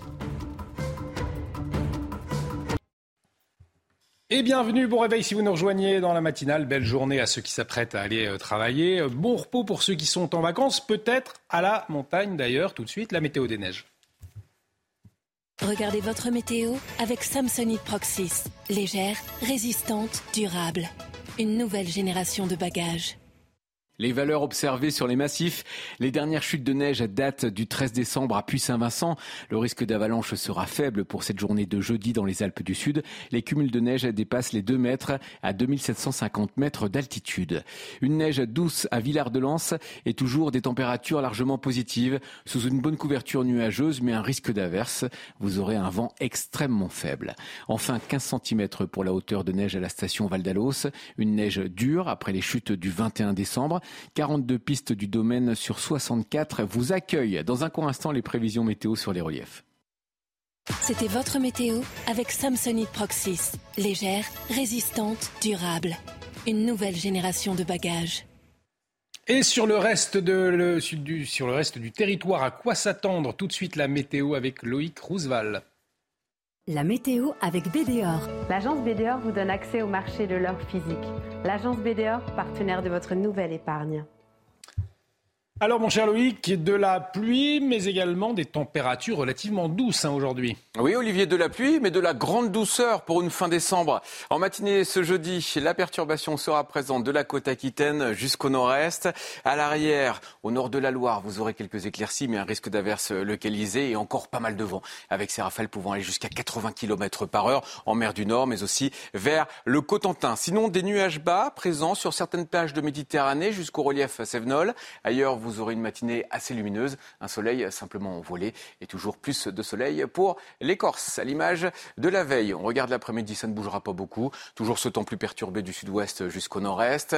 Vous remarquez euh, ce vent encore bien présent sur euh, la moitié nord. Quelques flocons de neige reviendront enfin sur le relief pyrénéen sur l'ouest à partir de 2200 mètres d'altitude et beaucoup de neige annoncée sur les Alpes du Nord entre 10 et 15 cm bien au-dessus de 1700 mètres d'altitude. Pour les vacanciers au ski à la montagne, parfait. Les températures matinales sont très douces pour cette période de l'année, souvent proches des 10 degrés. 9 à Paris, comptez 11 à Bordeaux, même température dans la cité phocéenne. Les maximales resteront bien au-dessus des normales de saison, des valeurs assez homogènes, comprises entre 10 et 18 degrés, l'exception pour l'île de Beauté, grande douceur avec 18 annoncés au meilleur de la journée dans les rues d'Ajaccio. On continue avec le temps jusqu'au jour de l'an. Alors à partir de vendredi, samedi et dimanche, beaucoup plus d'instabilité sur un bon quart nord-ouest du pays, de la pluie et du vent, des entrées maritimes toujours du golfe du Lion jusqu'à l'Ardèche et le pic de douceur annoncé. Regardez cette moyenne de 17 degrés sur la partie sud du territoire pour ce week-end. La météo avec BDOR. L'agence BDOR vous donne accès au marché de l'or physique. L'agence BDOR, partenaire de votre nouvelle épargne. Et à la une ce matin, l'inquiétude face à l'explosion des contaminations de Covid en Chine. Emmanuel Macron demande au gouvernement des mesures de protection des Français. L'Italie, les États-Unis ou le Japon ont pris ou envisagent des restrictions pour les voyageurs en provenance de Chine. On en parlera avec le docteur Martin Blachier. Il sera en liaison avec nous. Les prix des aliments ont fortement augmenté, une inflation de plus de 10% en un an, conséquence un réveillon de la Saint-Sylvestre qui s'annonce coûteux. Alors comment s'organisent les Français? Nous sommes allés à votre rencontre. Fin de la tempête historique aux États-Unis, mais toujours des perturbations dans les aéroports notamment, importante chute de neige, vent glacial, les intempéries qui ont fait au moins 59 morts. Et puis alors que le chômage continue de baisser, les emplois disponibles en France n'ont jamais été aussi nombreux. 372 000 selon le ministère du Travail, un chiffre record est décrypté par Lomic Guillot dans un instant. Et cette question donc de matin, ce matin, la France doit-elle suivre les États-Unis et l'Italie et prendre des mesures contre euh, la Chine puisque le pays connaît une explosion de cas de Covid ces derniers jours, Chana? Alors pas d'annonce pour le moment, mais Emmanuel Macron a demandé au gouvernement de prendre des mesures pour protéger les Français. Geoffrey Defebvre. Flambée des contaminations en Chine suite à la levée des restrictions anti-Covid. Le gouvernement suit de près l'évolution de la situation chinoise. Emmanuel Macron a demandé des mesures adaptées. Le gouvernement est prêt à étudier toutes les mesures utiles qui pourraient être mises en œuvre en conséquence, en lien avec les partenaires européens de la France et dans le cadre juridique qui existe aujourd'hui. Face à la possibilité d'un retour massif de l'épidémie, le professeur Christian Bréchot, virologue, invite à la surveillance et à la prévention. Des mesures de test aux frontières peuvent limiter l'introduction du virus. La situation pourrait être dangereuse. Une population hyper contaminée induit indiscutablement une menace de nouveaux variants. La Chine fait face à la plus importante vague de contamination au monde, amplifiée par l'apparition de nouveaux variants, notamment le BF7, plus contagieux qu'Omicron. Tester les voyageurs provenant de Chine à leur arrivée en France, les Français ne sont pas contre. Par mesure de sécurité et de précaution, pense qu'il serait préférable que bah, toutes les personnes en provenance de Chine euh, soient testées. Tester tout le monde, tous ceux qui rentrent et qui sortent du pays, tout simplement. si vous êtes malade, bah, vous rentrez chez vous. Si vous ne l'êtes pas, vous voyagez et vous profitez. Hier, l'Italie a rendu obligatoire les tests PCR pour les voyageurs arrivant de Chine. Alors, faut-il des mesures urgemment? On va en parler avec le docteur euh, Martin Blachier, médecin généraliste. Euh, docteur Martin Blachier, bonjour. Merci d'être en liaison avec nous ce matin euh, sur CNews. Donc, on va s'interroger hein, sur euh, des mesures ou pas à prendre face à cette situation en Chine. Mais pour commencer, peut-être, le monde, la France regarde avec inquiétude hein, l'explosion des cas de, de Covid en Chine. Pour commencer, pourquoi cette explosion si violente des contaminations dans le pays? Bah, c'est la conséquence de la stratégie zéro Covid qu'ils ont mis en place. Ils ont, euh, sont pas du tout immunisés contre ce virus, et donc euh, finalement c'est quasiment un début d'épidémie pour eux. C'est comme s'ils reprenaient tout depuis le début, à la différence qu'ils ont probablement été vaccinés euh, à, plusieurs reprises, donc ce sera pas exactement le même impact. Mmh. Mais eux ne vivent pas avec le virus, et donc il va falloir qu'ils vivent avec le virus comme le reste du monde.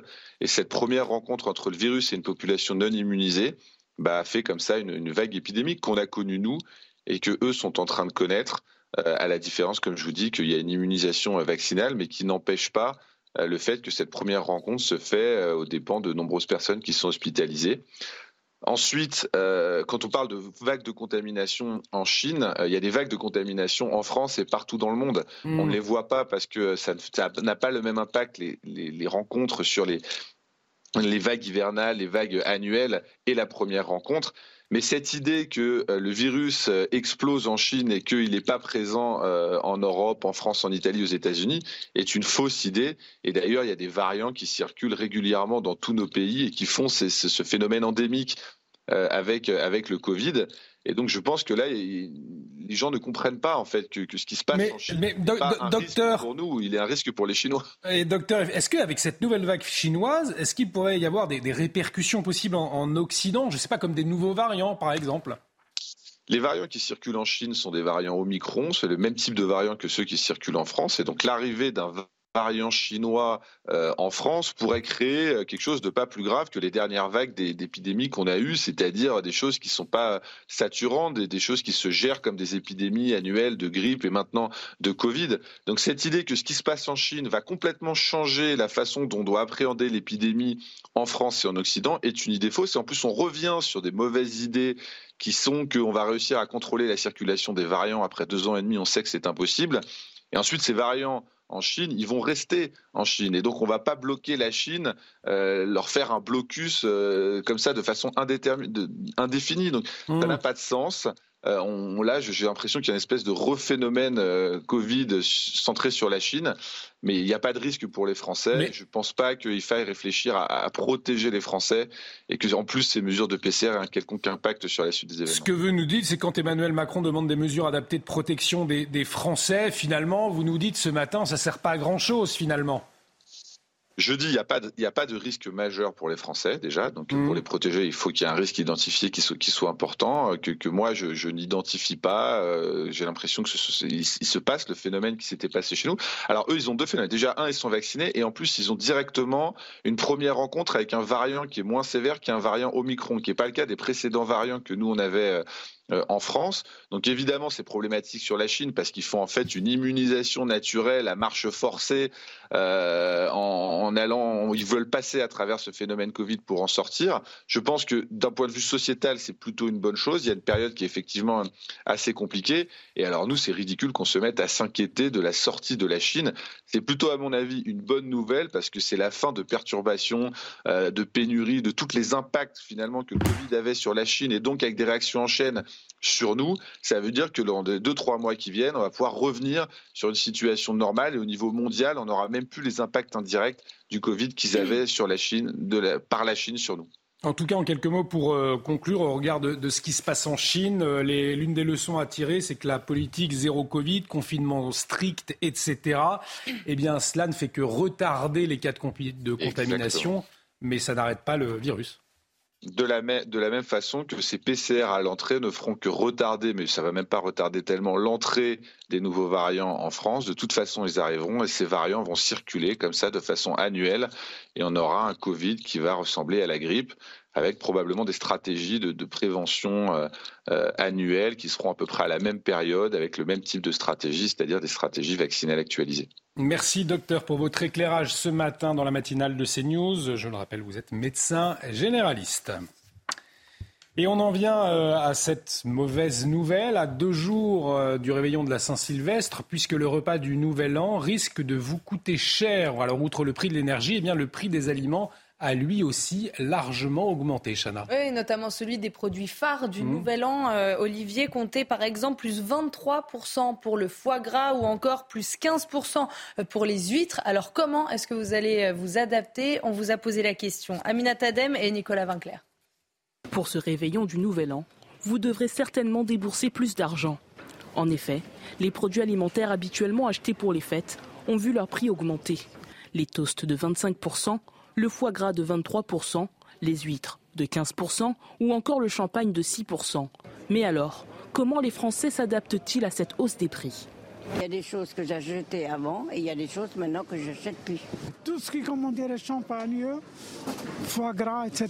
Cette année, euh, malheureusement, je ne peux pas acheter. On n'a pas besoin euh, de foie gras impérativement, on n'a pas besoin de, de truffes, de, de champignons à un prix épouvantable. On peut faire des choses très bonnes. L'inflation force donc les Français à adapter leurs dépenses, un changement remarqué par ces commerçants.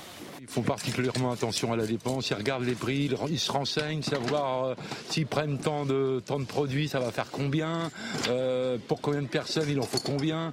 Ils font très attention par rapport aux autres années. Bah, le pouvoir d'achat euh, est forcément réduit avec, euh, avec le prix de l'électricité qui a augmenté et tout ça. Donc ils font beaucoup plus attention et puis ils essaient de consommer euh, peut-être un peu moins mais de meilleure qualité. D'après les derniers chiffres de l'INSEE, les prix de l'alimentation ont augmenté de 12% sur un an.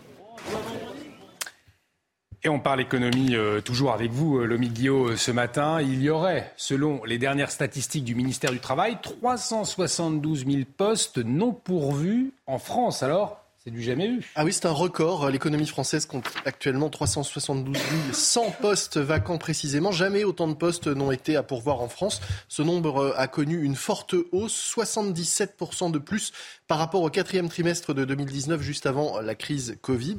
Tout cas, la première. Euh, Dans son étude, la DARES, qui est le service des statistiques du ministère du Travail, montre que 50% des emplois déclarés vacants correspondent à des emplois qui sont actuellement euh, inoccupés, euh, des postes vraiment vides. Un quart des postes qui sont des emplois qui sont créés ou vont être créés, et 21% des emplois encore occupés qui sont sur le point de se libérer, donc pour lesquels on recherche déjà des candidats. Et du coup, Lomi, est-ce que tous les secteurs sont concernés? Oui, les emplois vacants ont progressé de 87% dans l'industrie, 74% dans le tertiaire et 65% dans le BTP et la construction, toujours par rapport à cette fin 2019. Dans les secteurs du commerce, du transport et de la restauration, eh il y avait 20 000 postes à pourvoir avant la pandémie. Il y en a aujourd'hui exactement 105 123. C'est une hausse considérable.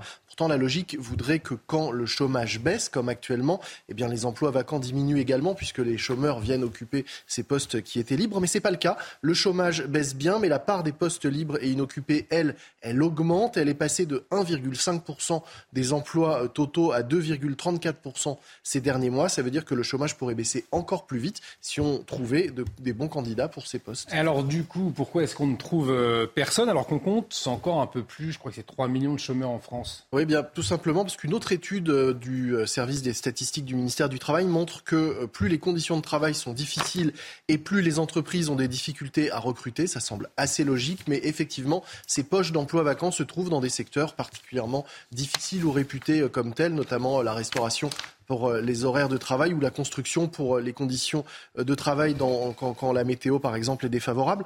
85% des employeurs qui reconnaissent que leurs salariés sont exposés à des conditions de travail difficiles connaissent des difficultés de recrutement, ce qui prouve bien cette, cette statistique. Alors, pour essayer d'y remédier, le ministre du Travail a annoncé notamment la création de viviers de demandeurs d'emploi rapidement et facilement employables. Il compte également, évidemment, sur sa réforme de l'assurance chômage avec la réduction à partir du 1er février de 25% de la durée d'indemnisation pour pousser euh, les demandeurs d'emploi à accepter plus vite et plus rapidement euh, des offres, même si c'est un emploi plus difficile et même s'il est parfois moins bien payé. Merci euh, beaucoup Lomic pour cet édito très clair comme d'habitude. On en profite pour saluer Jérôme Béglé. Bonjour Jérôme, directeur de la rédaction du JDD. Un édito politique qui sera Très clair, lui également, c'est dans 10 minutes. Restez avec nous, Jérôme Béglé euh, est arrivé. Mais avant, on va parler euh, des urgences de l'hôpital d'Orsay en Essonne, les urgences qui sont au bord du chaos. Hein. Le personnel hospitalier dénonce des conditions de travail et d'accueil des patients indignes.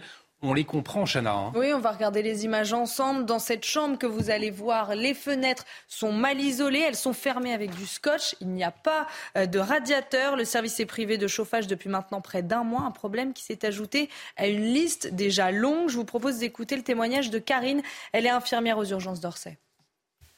Très compliqué, l'ambiance est, très, euh, très difficile. Euh, euh, bon, on essaye de garder le sourire, c'est les fêtes, etc. Mais effectivement, tous ces problèmes cumulés, ces revendications auxquelles il n'y a jamais de, de réponse, font que l'ambiance se dégrade. Certains y vont la boule au ventre, certains repartent la boule au ventre. Et, ça, euh, ça, forcément, ça fait pas une ambiance, même si on essaye de la maintenir parce que parce qu'il faut, il faut garder le sourire, etc. Mais oui, je sais qu'on a des groupes internes entre collègues, etc. Où, les revendications dessus, sans arrêt, les gens ça fait pas des hein, mais en tout cas, il y a beaucoup de choses qui sont dites sur ces groupes parce qu'elles ont besoin d'être partagées, parce qu'on peut pas les garder que pour nous. Mais oui, c'est une ambiance compliquée, parfois stressante, ouais effectivement des euh, images inquiétantes à l'hôpital d'Orsay. Autre situation inquiétante, c'est dans un autre hôpital, un hôpital des Vosges, visé par quatre plaintes, trois pour homicide involontaire et, euh, une autre pour mise en danger de la vie d'autrui. Pour quelle raison, Chana? Eh bien, Ces dernières années, euh, plusieurs patientes admises aux urgences sont décédées dans des conditions qui interrogent, puisqu'elles étaient toutes hospitalisées pour des pathologies curables, avec un pronostic vital non engagé. Je vous propose d'écouter le témoignage d'une des trois filles d'une des victimes on s'est rendu compte qu'en fait, il y avait une incohérence entre ce qui avait été dit euh, le matin même du décès, à savoir elle s'est plaint du dos à 6 heures et on lui a fait un électrocardiogramme qui n'a rien révélé. Cet électrocardiogramme-là n'a jamais été réalisé à 6 heures comme il nous l'avait dit, mais il a été réalisé à 2h30 dans la nuit. On avait vu aussi euh, que finalement, à 4 heures du matin, une infirmière euh, est repassée que ma maman, cette fois, ne se plaignait plus du dos, mais du thorax. Donc la douleur euh, était diffuse, euh, était montée au thorax. Mais que pour autant, rien n'a été fait de plus. Euh, l'infirmière a noté avoir. On a cette intime conviction que ben, il y a quelque chose qui n'a pas été fait. Qu'est-ce qui s'est passé entre le moment où elle alerte le personnel de l'hôpital parce qu'elle ne se sent pas bien, jusqu'au moment où il la trouve inanimée? Alors, inanimée, ça c'est leur terme, Peut-être que c'était déjà trop tard, on ne sait pas parce qu'on ne sait pas réellement l'heure du décès. Et cette découverte de Noël dont les responsables de la station des en Haute-Savoie se seraient bien euh, passés. Dimanche matin, ils ont trouvé deux canons à neige de la station vandalisés, Chana. Et les câbles du premier ont été euh, sectionnés. Le deuxième a été tagué. Selon la station, le préjudice est estimé à plusieurs milliers d'euros. Régine Delfour. Pas de ski sans neige. C'est le message tagué en rouge sur un canon à neige de la station de ski léger en Haute-Savoie. Sur un autre enneigeur, les câbles ont été sectionnés. Ces actes de vandalisme se sont produits dans la nuit du 24 au 25 décembre. Un geste incompréhensible pour la direction du domaine skiable. On ne perturbe pas le cycle de l'eau, on en prélève et puis après la fonte des neiges, il est, reversé sur le, bassin versant. Donc voilà, c'est quelque chose qui est plutôt... Euh, neutre euh, au niveau euh, environnemental, d'autant plus que nous, au GER, on a 100% de notre électricité euh, qui est, qui est d'origine verte. Le montant du préjudice s'élève à plusieurs milliers d'euros. Et avec le redout, les canons à neige ne peuvent pas fonctionner. C'est problématique tant de remettre ça tout en marche. voilà, si on a des fenêtres de froid, on ne va pas pouvoir produire. Et là, ça met en péril l'économie de la station en elle-même, puisqu'il y a tout le monde qui vide de, l'économie du ski, euh, que ce soit les hôteliers, les restaurateurs, et puis nous aussi, nos saisonniers. Il y a 240 saisonniers qui travaillent sur le domaine skiable. Si pour l'heure ces actes n'ont pas été revendiqués, le logo dessiné sur le canon à neige rappelle celui du mouvement Extinction Rebellion. Une plainte a été déposée et une enquête est ouverte. Puisque... Aussi. Euh, il est 7h45. Le rappel des titres, l'actualité marquée ce matin, notamment par les inquiétudes au vu de la situation en Chine. On en parlait euh, avec l'épidémiologiste, le docteur euh, Blachier, il y a quelques instants. À vous, Chana, pour ce rappel des titres. L'explosion du nombre de cas de Covid en Chine suscite l'inquiétude. Les États-Unis ont d'ores et déjà pris des mesures. Tous les voyageurs venant de Chine devront systématiquement présenter un test négatif. Même dispositif en Asie, au Japon et à Taïwan. De son côté, l'Europe se prépare. L'Italie a annoncé la mise en place de tests obligatoires et la France a lancé une concertation. L'inquiétude également autour de l'état de santé de Benoît XVI. Le pape François a révélé que son prédécesseur était très malade. Benoît XVI, je le rappelle, a 95 ans. Il avait renoncé à son titre de souverain pontife en 2013. Depuis, il s'est retiré dans le monastère des Jardins du Vatican. Et puis du football avec la reprise du championnat de France. Pour la 16e journée de Ligue 1, Lyon s'est imposé à Brest hier soir 4 buts à 2. Lyon est 8e au classement à 20 points du leader parisien. Brest est 17e. Un exceptionnel Kylian Mbappé. Je suis sûr qu'il sera au cœur des discussions lors du réveillon. C'est dans deux jours et vous serez peut-être attablé en famille ou entre amis pour l'occasion. Alors pour ceux qui n'ont pas encore élaboré leur menu, CNews ce matin euh, vous réserve une surprise. On vous emmène en cuisine, Chala. Et ce matin, on vous donne des idées pour le plat principal. Bon, Lévi, cette fois-ci, il va falloir choisir. Est-ce que vous êtes plutôt viande ou plutôt poisson? J'aime beaucoup les deux. Euh, peut-être. peut-être. Ah, vous voulez Oui ou non? Oui ou non Eh bien, je vais dire, je vais dire poisson. Ah ben ça tombe bien, parce qu'on vous emmène dans ah. une poissonnerie ce matin avec Nicolas Vinclair et Aminata Tadem. À chaque budget, une idée repas pour un réveillon réussi. En idée recette pour un budget assez restreint, Dominique Poirier, poissonnier, vous propose la coquille Saint-Jacques. Vous faites juste revenir vos noix de Saint-Jacques dans un beurre à la poêle, recto verso, qu'elle soit juste mollée mais pas trop cuite, et vous mettez énormément de citron pressé pour que ça fasse vraiment un fond de sauce. Et il ne faut pas hésiter à rajouter du beurre pour faire un beurre citronné, tout en sachant que le citron dégraisse le beurre et ça reste une sauce très très très très légère. Et à côté de ça, vous faites quelques, quelques tagliatelles fraîches et ça fait un plat très très très bon à un prix très raisonnable. Si toutefois vous décidez de vous faire plaisir avec un budget plus important, la langouste peut alors s'inviter dans votre assiette qu'on peut cuire au bouillon, couper en deux après et faire un petit beurre d'estragon, faire préchauffer votre four pendant une dizaine de minutes, mettre le beurre d'estragon dessus et préchauffer une dizaine de minutes après. Et avec une petite coupe de champagne, c'est très sympathique. Pour une trentaine de Saint-Jacques, comptez environ 30 euros. Quant aux langoustes, près de 90 euros le kilo. Mon cher Jérôme Béglé, plutôt euh, poisson ou viande pour le réveillon? Coquille Saint-Jacques, donc poisson. Coquille Saint-Jacques qui sont d'ailleurs, le MIC nous disait, eh bien, c'est un des rares produits dont le prix n'a pas augmenté. La pêche a été particulièrement bonne cette saison, donc euh, le prix est stable. Euh, vu euh, tous les chiffres et tous les chiffres de l'inflation qu'on donne régulièrement tous les matins, c'est quand même une bonne nouvelle que de savoir que la coquille Saint-Jacques n'a pas augmenté. Et en attendant le réveillon, Jérôme Béglé, on vous retrouve tout de suite pour votre édito politique. On va parler de Jean-Luc Mélenchon. A tout de suite sur CNews. De retour sur le plateau de la matinale, merci de votre fidélité euh, en cette fin d'année et euh, merci de votre fidélité pour l'édito politique de Jérôme euh, Béglé. Alors Jérôme, vous revenez hein, sur la difficile, difficile fin d'année de Jean-Luc Mélenchon. il est désormais contesté au sein de son propre parti. Oui, Olivier, Jean-Luc Mélenchon est sur le point d'être puni par le mouvement qu'il appelait de ses voeux la révolution. La seule qui comptait pour lui était celle du peuple contre les privilégiés. Il envoyait quelques prémices en Amérique du Sud et il espérait que le vent serait porteur et viendrait servir son dessein. Obsédé par la chute du Parti communiste et du Parti socialiste, Mélenchon se rêvait en seule force d'alternance de gauche. La NUPES était une première victoire. Qu'importe qu'elle fasse grincer des dents, car finalement, les hommes et les femmes n'intéressent que très peu Jean-Luc Mélenchon. Pour lui, seul comptent les idées, l'histoire, la tectonique des plaques idéologiques peu lui chaud que Chavez, euh, Castro et quelques autres aient l'emprisonnement, l'empoisonnement ou l'élimination physique facile. L'un des héros de Mélenchon est Robespierre. De lui, il retient qu'il est le jardinier qui a arrosé euh, les plantes de la Révolution. Et il a oublié que ce même Robespierre a condamné et tué ceux qui ne faisaient pas le même usage que lui de ces fleurs. Au fond, Mélenchon est d'un autre siècle. Miraculeusement et momentanément, euh, ses obsessions ont retrouvé celles des déçus du communisme et du socialisme. Mais il n'a pas intégré euh, que, avant de régler leurs comptes aux riches et aux privilégiés, les électeurs de la France insoumise avaient une autre priorité l'égalité entre les hommes et les femmes, la libération de la parole de ces dernières et la fin de certains comportements machistes, vulgaires, dégradants, désolants de certains hommes à l'égard des femmes de cela, Mélenchon n'en a cure. Et c'est justement parce qu'il n'a pas compris que, la mode était, que, que le monde était en train de changer qu'il est en train de perdre le combat sans le mener. Et pire encore, sans le comprendre. Ah oui, parce que vous faites euh, allusion, euh, Jérôme, aux 1000 militants de la FI qui réclament l'exclusion d'Adrien Quatennens de leur camp. Oui, dans un parti où le chef a toujours raison, cette fronde est sans précédent. 1000 hommes et femmes issus de 30 départements appellent à l'insoumission et emploient des mots sans embâche. C'est juste une phrase.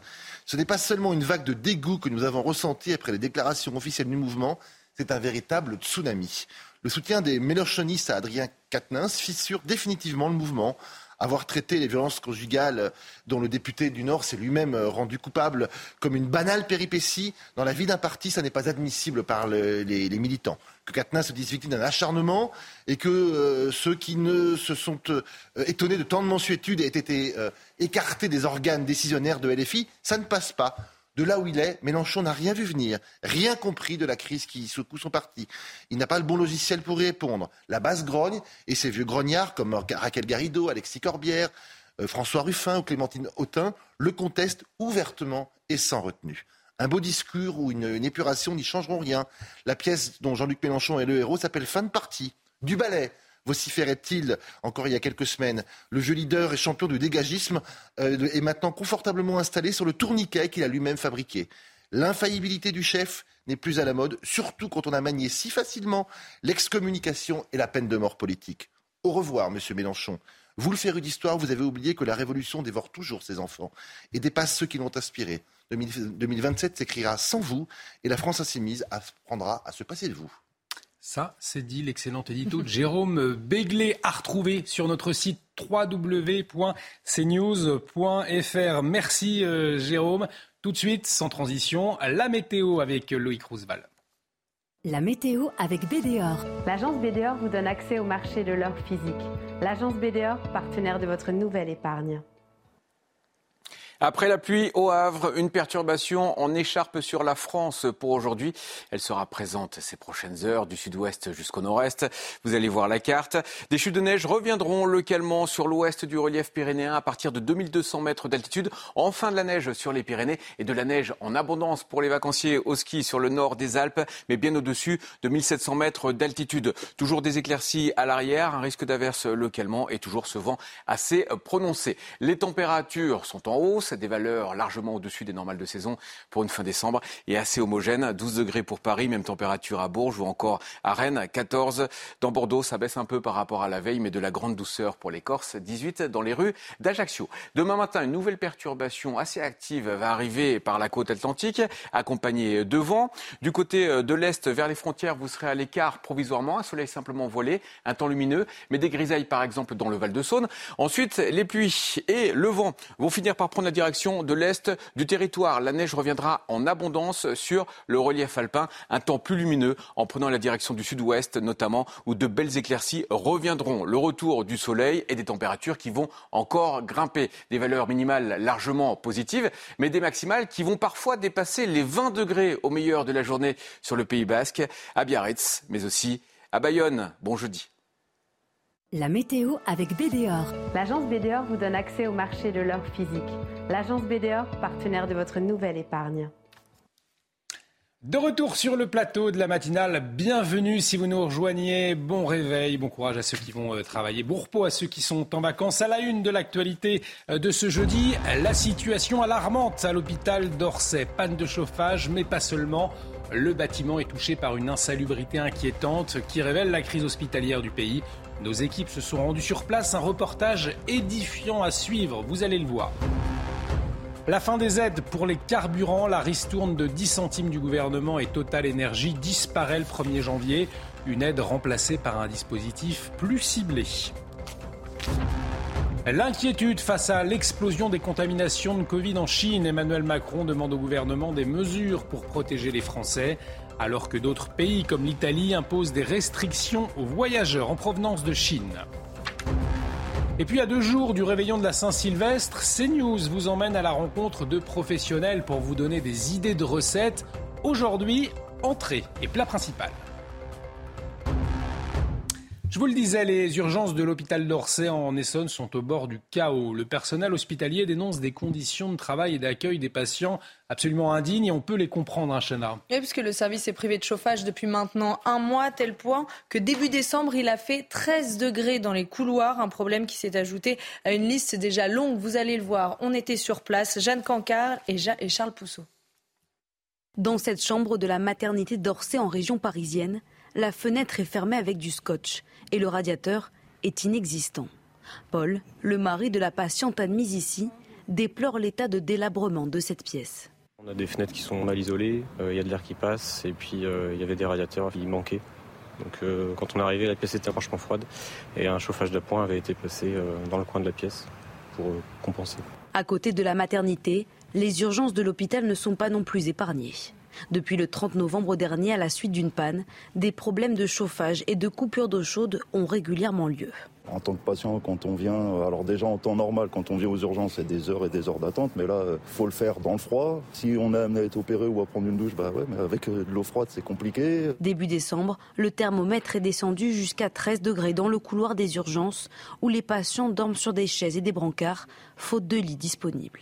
Face au manque de moyens et d'effectifs, le personnel soignant est à bout. En Réa, je sais qu'ils ont utilisé des bouilloires pour euh, faire chauffer un peu d'eau euh, pour que les patients puissent euh, faire une petite toilette. Certains soignants ont découpé des draps pour pouvoir faire des gants de fortune. On aimerait faire notre boulot correctement, mais, mais on n'a pas les moyens de le faire.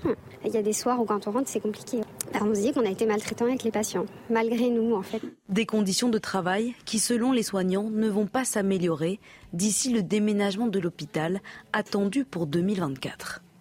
Alors Raphaël Steinville, vous réagissiez vivement euh, en regardant ces images. Effectivement, la France, pourtant autrefois euh, réputée pour son excellence dans le domaine médical, euh, avec des infrastructures hospitalières réputées, là encore, comment est-ce qu'on a pu en arriver là? En tout cas, euh, de manière euh, plus particulière, et s'agissant de l'hôpital d'Orsay, c'est vrai que c'est euh, l'image saisissante de la tiers-mondialisation de, de, notre, de notre hôpital qui, qui apparaît. c'est absolument insupportable de voir euh, la manière dont les, patients, mais aussi le personnel doit vivre et supporter euh, ces, murs délabrés, ces portes qui ne s'ouvrent plus, euh, ce chauffage déficient. c'est très compliqué et effectivement, c'est à l'image de, l'ensemble de notre, filière hospitalière aujourd'hui, malheureusement. Alors, crise hospitalière, également crise de, l'énergie ces derniers temps. Et attention, hein, vous n'avez plus que deux jours pour profiter de la ristourne gouvernementale à la pompe. Euh, vous bénéficiez, je vous le rappelle encore, de 10 centimes de moins par litre, plus 10 centimes supplémentaires dans les stations euh, Total Énergie. Mais, mais mais Olivier, samedi, c'est terminé. Plus de ristourne. Alors attention, vous risquez de faire la queue devant les stations essence dans les prochains jours. Mathieu Rio et Charles Baget. C'est une nouvelle augmentation dont se seraient bien passés les automobilistes. Jamais je vais rouler. C'est trop cher, je vais arrêter. À la pompe, le litre de carburant coûtera 10 centimes de plus à partir du 1er janvier, 20 centimes dans les stations Total Énergie. Ça va faire mal, ça augmente, les salaires n'augmentent pas, tout augmente, c'est compliqué. Hein. Très dommage, mais il faut qu'on serre plus la ceinture. On arrive à s'en sortir, mais c'est juste. La fin de ces remises sera effective samedi prochain à minuit. Et même si le prix des carburants a baissé ces dernières semaines, beaucoup de conducteurs sont peu optimistes pour 2023. Avec la conjoncture actuelle, l'énergie, c'est justement le, le vecteur sur lequel on ne peut pas être confiant. La guerre en Ukraine, etc., il y a plein de choses, je ne maîtrise pas. Pour compenser la fin des remises sur le carburant, le gouvernement a annoncé la mise en place d'une nouvelle aide le 16 janvier.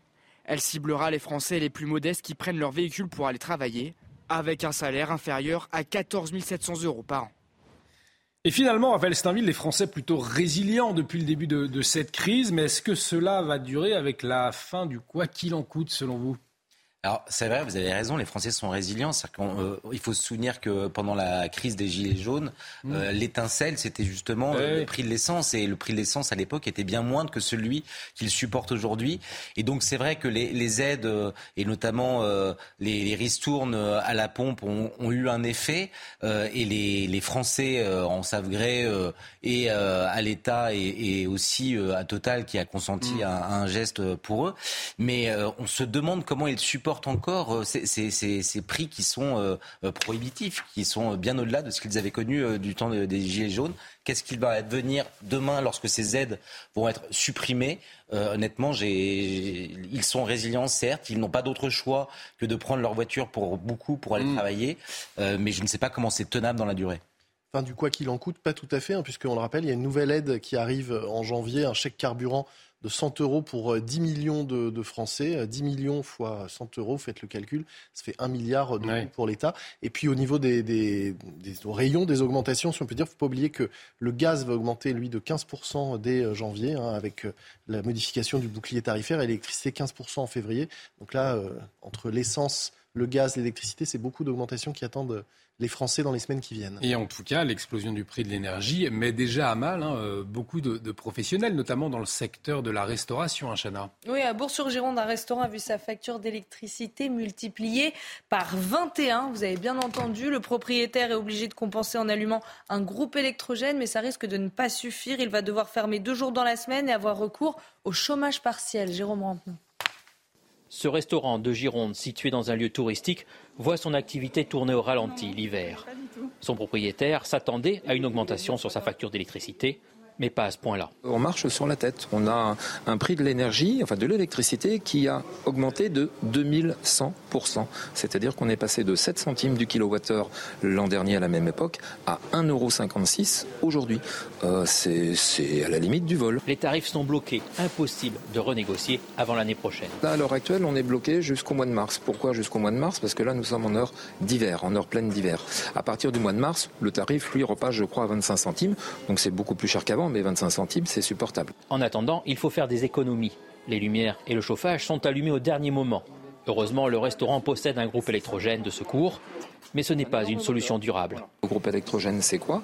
C'est du gasoil. Alors on le paye 1,20€ euh, du litre, mais surtout on pollue. Et puis on, quelque part, on marche complètement sur, euh, sur la tête. On dit qu'il faut faire euh, arrêter de polluer la planète. On a fait la COP 21 et là, bah, on paye l'électricité à un tarif exorbitant et on revient au groupe électrogène, pourquoi pas aux lampes à huile. En attendant le retour aux horaires d'été, il va falloir fermer l'établissement plus souvent dans la semaine et avoir recours à des demandes d'aide pour du chômage partiel. Et dans ce contexte de crise de l'énergie, la consommation d'électricité euh, liée à l'éclairage public a enregistré une baisse historique, un hein, moins 20% pendant la première quinzaine de décembre entre minuit et 4 heures, Chada. Oui, mais cette baisse de la luminosité ne fait pas l'unanimité puisque certains d'entre vous craignent une montée de l'insécurité la nuit. À ce propos, je vous propose d'écouter le maire de Chanteloup-en-Briste en Seine-et-Marne. Quand on a commencé pour la première fois à évoquer la question de l'extinction de l'éclairage, il y a eu beaucoup de réticences. Euh, les inquiétudes principales étaient euh, l'insécurité et euh, les accidents de la route. Mais il faut reconnaître que le nouveau contexte d'économie d'énergie fait que finalement la population a assez bien pris ces mesures et on n'a pas eu beaucoup de, retours négatifs. Donc dans l'ensemble, la population adhère bien à ces mesures qui sont à la fois des mesures de, de bonne gestion et aussi qui ont un contenu environnemental intéressant. Donc on, on, table, on, touche à peu près deux, publics, ceux qui sont près de leurs sous et ceux qui sont près de la nature. Donc finalement, ce sont des mesures qui passent bien. Finalement, des mesures pour les communes assez efficaces. Hein. Oui, il faut rappeler quand même que l'électricité, l'éclairage, pardon, ça représente exactement 41% de la facture d'électricité des communes selon EDF. 41% de la facture dans l'éclairage. Donc si on le réduit considérablement la nuit, on voit tout de suite euh, les économies possibles. Et en tout cas, Raphaël, peut-être bien pour le porte-monnaie, peut-être un peu moins bien pour la sécurité des habitants.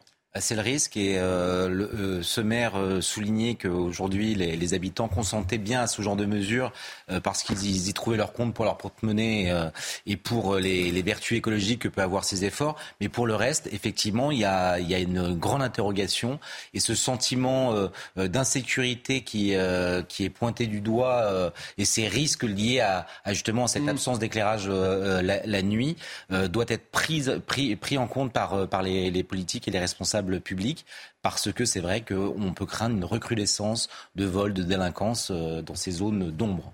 Merci. Raphaël, à la une également ce matin, la santé de Benoît XVI qui inquiète partout dans le monde puisque le pape François a révélé que son prédécesseur était gravement malade, un Dans un communiqué, le Vatican a confirmé l'aggravation de son état de santé sans fournir davantage de détails. Je rappelle que Benoît XVI est âgé de 95 ans. Il avait renoncé à son titre de souverain pontife en 2013. Depuis, il s'est retiré dans le monastère des Jardins du Vatican. Et puis l'actualité internationale également, toujours et encore malheureusement euh, marquée par la guerre en, en Ukraine qui se poursuit, qui s'enlise. Et hier, Volodymyr Zelensky s'est adressé hein, au Parlement ukrainien. Le président a salué le courage de son peuple et de ses forces armées. Selon lui, les soldats ukrainiens prouvent que la grandeur ne vient pas de la taille de l'État ni du stock de missiles. Écoutez. L'Ukraine est devenue l'un des leaders mondiaux. Nos couleurs nationales sont un symbole international de courage et d'invincibilité du monde entier. Dans n'importe quel pays, sur n'importe quel continent, quand ils voient du bleu et du jaune, ils savent qu'il s'agit de liberté, des gens qui ne se sont pas rendus, qui ont résisté, qui ont uni le monde et qui gagneront. Et l'inquiétude ce matin également liée à l'explosion du nombre de cas de Covid en Chine, euh, aux États-Unis et en Italie. Un test négatif sera d'ailleurs demandé aux voyageurs qui arrivent de Chine. Hein. Alors la France ne s'est pas euh, prononcée pour le moment, mais pourrait bien suivre cet exemple. Tour d'horizon des mesures prises contre la Chine avec Alexis Vallée. La Chine préoccupe au sein de la communauté internationale, notamment depuis la fin brutale de la politique du zéro Covid, alors que le pays connaît une explosion des cas. Son annonce a déclenché une ruée vers les vols internationaux et les prix des billets ont explosé. Première réaction, les États-Unis ont d'ores et déjà pris des mesures. Tous les voyageurs par avion âgés de 2 ans et plus venant de Chine devront faire un test pas plus de deux jours avant leur départ. Même dispositif en Asie, le Japon et Taïwan ont décidé de rétablir eux aussi un contrôle à l'arrivée de tous les touristes chinois. L'Europe se prépare également. L'Italie, fortement touchée en 2020 lors de la pandémie, a annoncé la mise en place de tests obligatoires. La France ne s'est pour le moment pas exprimée, même si Emmanuel Macron a demandé au gouvernement des mesures adaptées de protection des Français.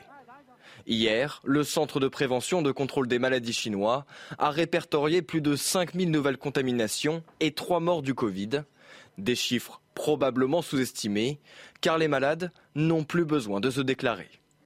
Alors il y a cette situation en Chine, il y a également la triple épidémie qui euh, touche la France. Alors euh, est-ce qu'il faut remettre le port du masque obligatoire? Eh bien c'est en tout cas le souhait hein, de certains professionnels de santé, Chana. Alors pour le moment, le gouvernement refuse de prendre une telle décision et fait appel au civisme des Français. Et vous, qu'en pensez-vous? On est allé vous poser la question. Mathieu Rio et Jules Bedeau. Garder la liberté de porter ou non le masque en comptant sur la responsabilité de chacun, c'est la solution préférée par de nombreux Français. Je pense que c'est une question de civisme. Hein. Et je suis content que le politique ne s'en mêle pas trop. Il y a des gens qui sont vaccinés, des gens qui pensent qu'ils vont rien transmettre, euh, des gens euh, qui sont inconscients. Donc moi je pense qu'il faut laisser la liberté aux gens.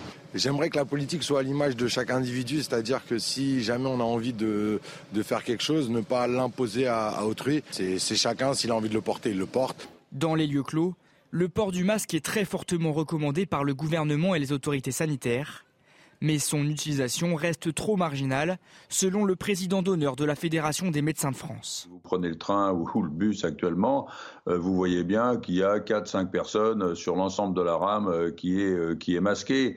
Et, et dans ces cas-là, moi je recommande aux personnes fragiles qui sont obligées de prendre les transports, aux personnes âgées ou aux personnes à risque, de, de mettre à ce moment-là un masque FFP2 qui, qui protège quand même, même en absence de masque de la personne en face. Depuis quelques jours, le coronavirus circule moins en France, mais la grippe, elle, est en forte progression pour toutes les classes d'âge. Alors Raphaël, le port du masque obligatoire, euh, c'est pas un très bon souvenir hein, pour les Français, mais en tout cas, il y a des inquiétudes. On le voyait avec les explosions de cas de Covid en Chine, il y a cette triple épidémie. Alors est-ce que le retour du port du masque obligatoire doit être sur la table? La question doit être sur la table Ou est-ce qu'il faut faire confiance tout simplement au bon sens des Français?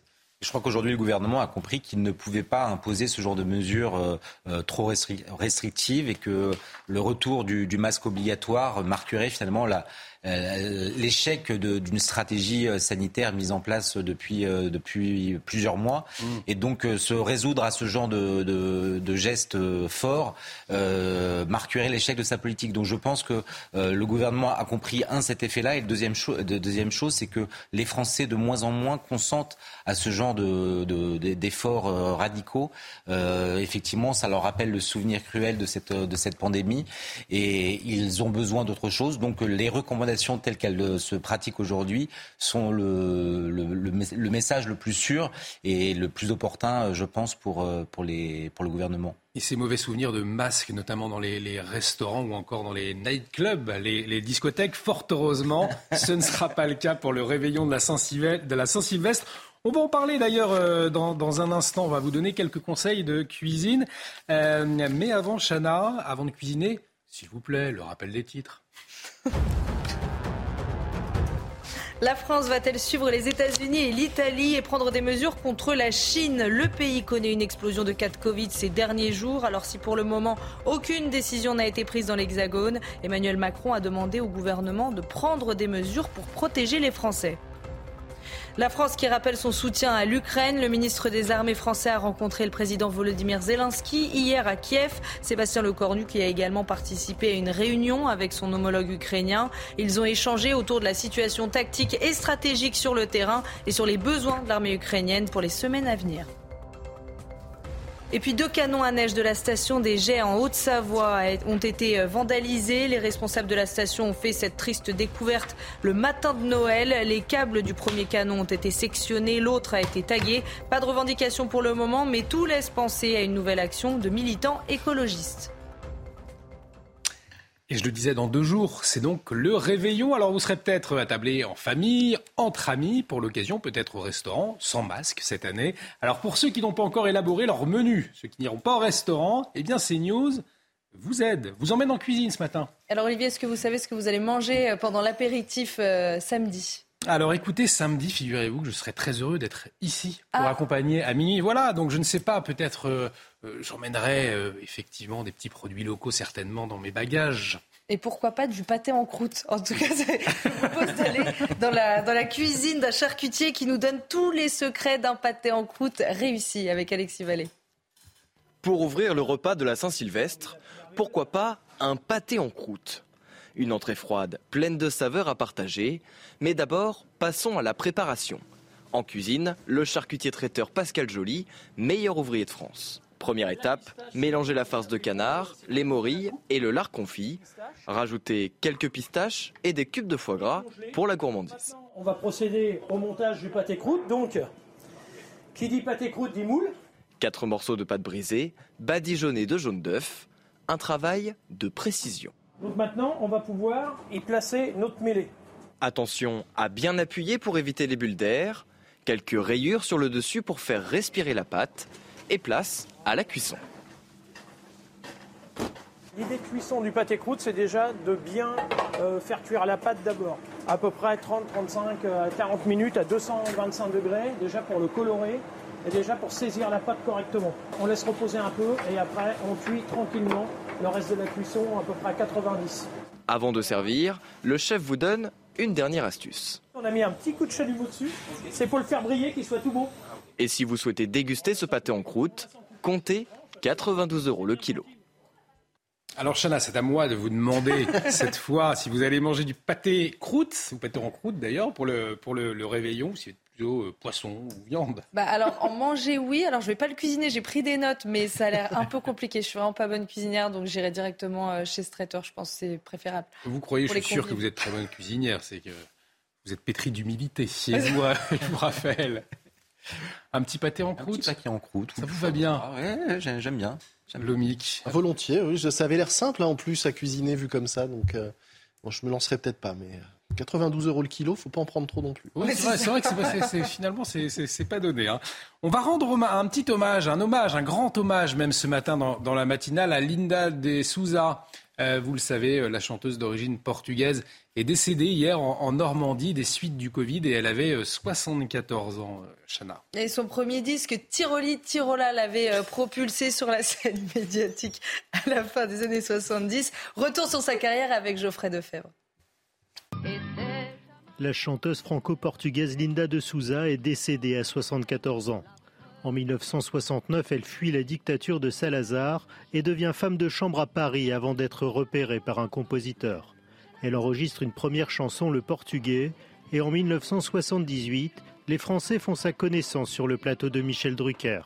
Un succès fulgurant, comme le rappelle son manager et tuteur, Fabien Lecoeuvre. C'est un conte de fées. Elle était partie de rien finalement au Portugal. Elle avait passé la frontière avec son fils par la main.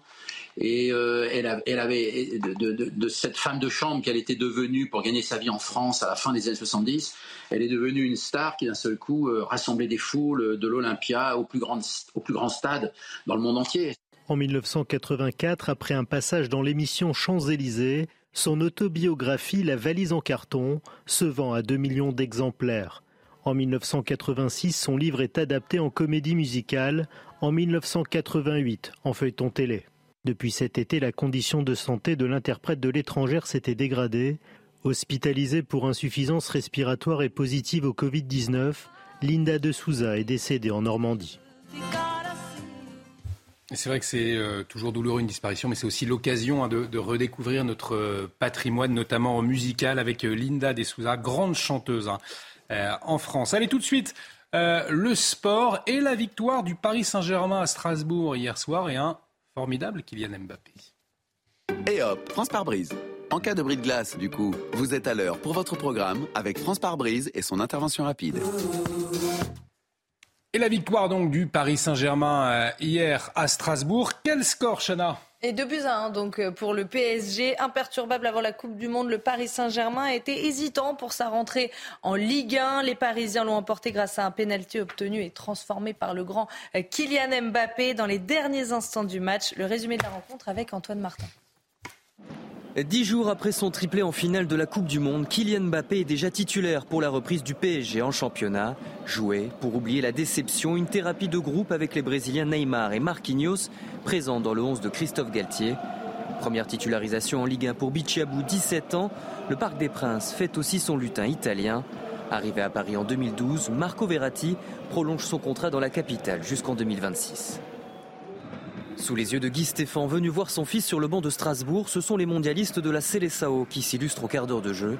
Dixième passe décisive cette saison en Ligue 1 de Neymar pour son capitaine Marquinhos. À 11 000 km de là, Lionel Messi est tranquillement installé devant sa télé. Son retour dans la capitale est prévu d'ici le 3 janvier. À la pause, les Parisiens virent en tête 1-0. C'est musclé, mais bon, euh, c'est le football, c'est comme ça. On s'attendait à un match comme ça, donc il euh, n'y a pas de surprise. Et euh, bon, en tout cas, pour l'instant, on fait un bon match. Qu'on mette le deuxième but pour être à l'abri parce qu'on ne sait jamais. Ils sont très bons sur côté arrêté. Donc il faudra être vigilant pour la suite. La prémonition de Moukielé prend forme dans le jeu. Le centre de Thomasson est dévié dans ses propres filets par Marquinhos un partout. Pas immérité pour les Strasbourgeois qui terminent le match en supériorité numérique après l'exclusion de Neymar pour simulation.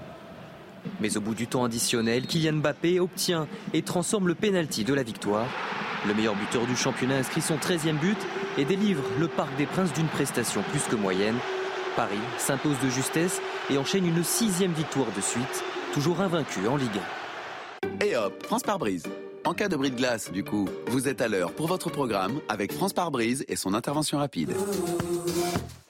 Allez, on marque une très courte pause, très courte pause dans la matinale de, CNews. Dans un instant, on revient, on va parler économie, euh, inflation et on va s'intéresser euh, au prix des aliments les plus chers. Hein, c'est ça, Lomique Ceux qui ont le plus augmenté ces, derniers mois. Alors, vous nous dites tout dans un instant. À tout de suite sur CNews. Et de retour sur le plateau de la matinale. Pour la dernière euh, partie, on va parler inflation à présent, on sait qu'elle est particulièrement élevée sur l'alimentation avec plus de 10% de hausse des prix sur un an. Alors quels sont les produits dont les étiquettes ont été les plus alourdis, euh, Lomic Alors d'abord, il faut savoir, euh, Olivier, que tout rayon confondu, 7 produits sur 10 ont vu leur coût augmenter de plus de 10% entre janvier et novembre 2022 selon les relevés de l'Institut Nielsen IQ. Si on regarde dans le détail, il y a d'abord les viandes. Toutes les viandes du rayon surgelé, elles ont augmenté de près de 30%. C'est du jamais vu. Pour les pâtes, c'est plus 20,3%, l'huile plus 20,2%, le beurre plus 17,6% et vous voyez ainsi euh, toute la liste jusqu'au riz qui a augmenté de 14,2% en un an.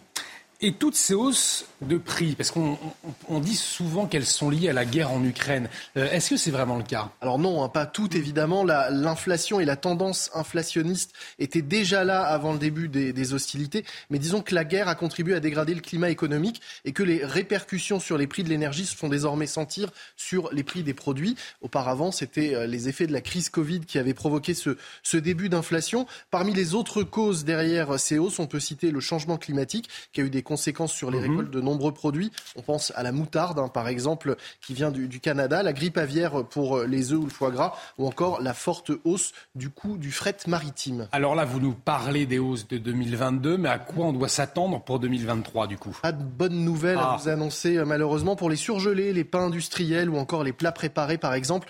Pas d'amélioration à attendre tant que les prix de l'énergie resteront élevés, car ces produits nécessitent de la transformation. Pour les œufs, ça pourrait s'arranger si la grippe aviaire recule.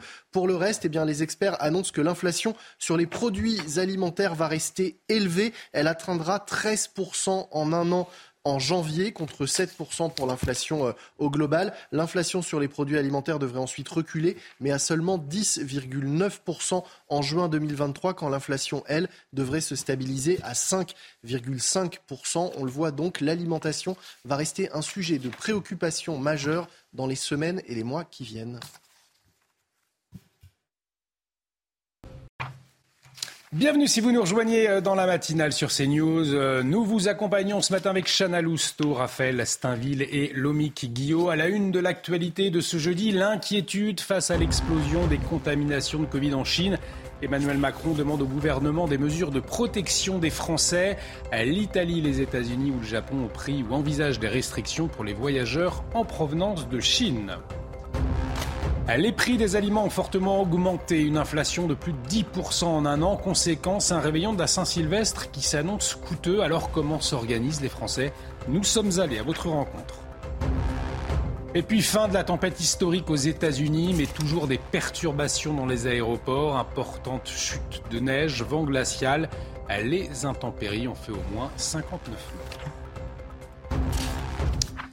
La France doit-elle donc suivre les États-Unis et l'Italie et prendre des mesures contre la Chine hein? On se pose la question ce matin parce que le pays connaît une explosion de cas de Covid ces derniers jours, Chana. Alors Emmanuel Macron a demandé au gouvernement de prendre des mesures pour protéger les Français. Geoffrey Defebvre. Flambée des contaminations en Chine suite à la levée des restrictions anti-Covid. Le gouvernement suit de près l'évolution de la situation chinoise. Emmanuel Macron a demandé des mesures adaptées.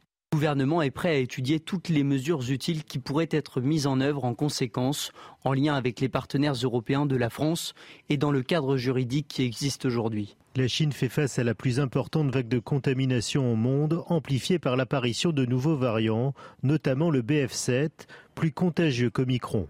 Des tests aux frontières pour protéger la population ne garantiront pas la non-circulation des variants. Ça ne va même pas retarder tellement l'entrée des nouveaux variants en France. De toute façon, ils arriveront et ces variants vont circuler comme ça de façon annuelle et on aura un Covid qui va ressembler à la grippe avec probablement des stratégies de, prévention euh, euh, annuelles.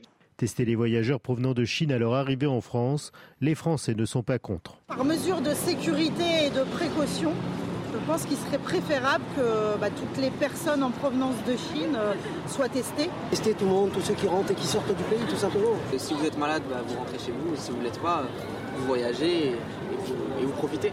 Hier, l'Italie a rendu obligatoire les tests PCR pour les voyageurs arrivant de Chine. Alors faut-il euh, s'inquiéter, faut-il des mesures? On va en parler justement tout de suite avec le docteur Yves Buisson, président cellule Covid à l'Académie de médecine. Docteur, bonjour, merci euh, d'être en liaison avec nous ce matin sur CNews. L'explosion des cas de Covid donc en Chine nous rappelle hein, des mauvais souvenirs. Euh, est-ce que tout d'abord, vous pouvez nous dire si la situation est inquiétante ou pas? Oui, elle est inquiétante puisque c'est une nouvelle flambée épidémique de très très grande ampleur, puisque à la mesure bien entendu de la population chinoise, qui se trouvait immunologiquement naïve, puisque mmh. la politique zéro Covid a empêché le virus de circuler en Chine depuis le début de la pandémie. Et donc la plupart des, des, Chinois n'ont pas d'immunité naturelle par rencontre avec le virus et une très faible immunité vaccinale puisque la campagne de vaccination n'a pas été très très intense et elle a utilisé des vaccins qui ne sont pas très efficaces. Donc euh, effectivement, la situation en Chine est inquiétante car elle crée des conditions favorables à l'émergence de nouveaux variants de, mhm. SARS-CoV-2. Et ces nouveaux variants, lorsqu'ils apparaissent, euh, on sait très bien qu'ils vont diffuser dans le monde entier en quelques semaines. Donc euh, c'est pour cela qu'il faut être vigilant. Alors, docteur Emmanuel Macron a donc demandé euh, des mesures adaptées de protection des, Français à l'exécutif. la politique zéro Covid en Chine a provoqué une ruée vers les, les vols internationaux. Du coup, est-ce que nous n'avons pas déjà perdu trop de temps pour prendre ces mesures? Oui, de toute façon, ces mesures sont des mesures au mieux de, retardement. Hmm. Euh, il aurait fallu les prendre dès le 7 décembre, lorsque les, mesures de zéro Covid ont été levées en Chine. On pouvait s'attendre à ce moment-là euh, à cette flambée épidémique.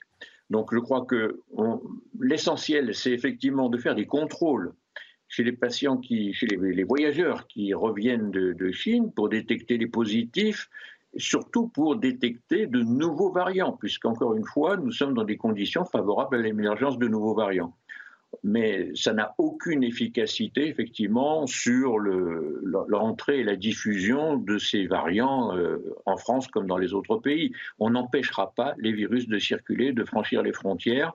Ce qu'il faut, c'est rester informé, savoir quels sont ces virus pour pouvoir prendre éventuellement des dispositions euh, préventives s'il s'avère que ce sont des virus euh, différents de ceux que l'on connaît. Pour l'instant, ce n'est pas le cas. En tout cas, la, politique zéro Covid avec confinement euh, strict, c'est finalement une mauvaise idée. Bah, c'était une bonne idée tout au début, euh, lorsqu'on n'avait rien d'autre.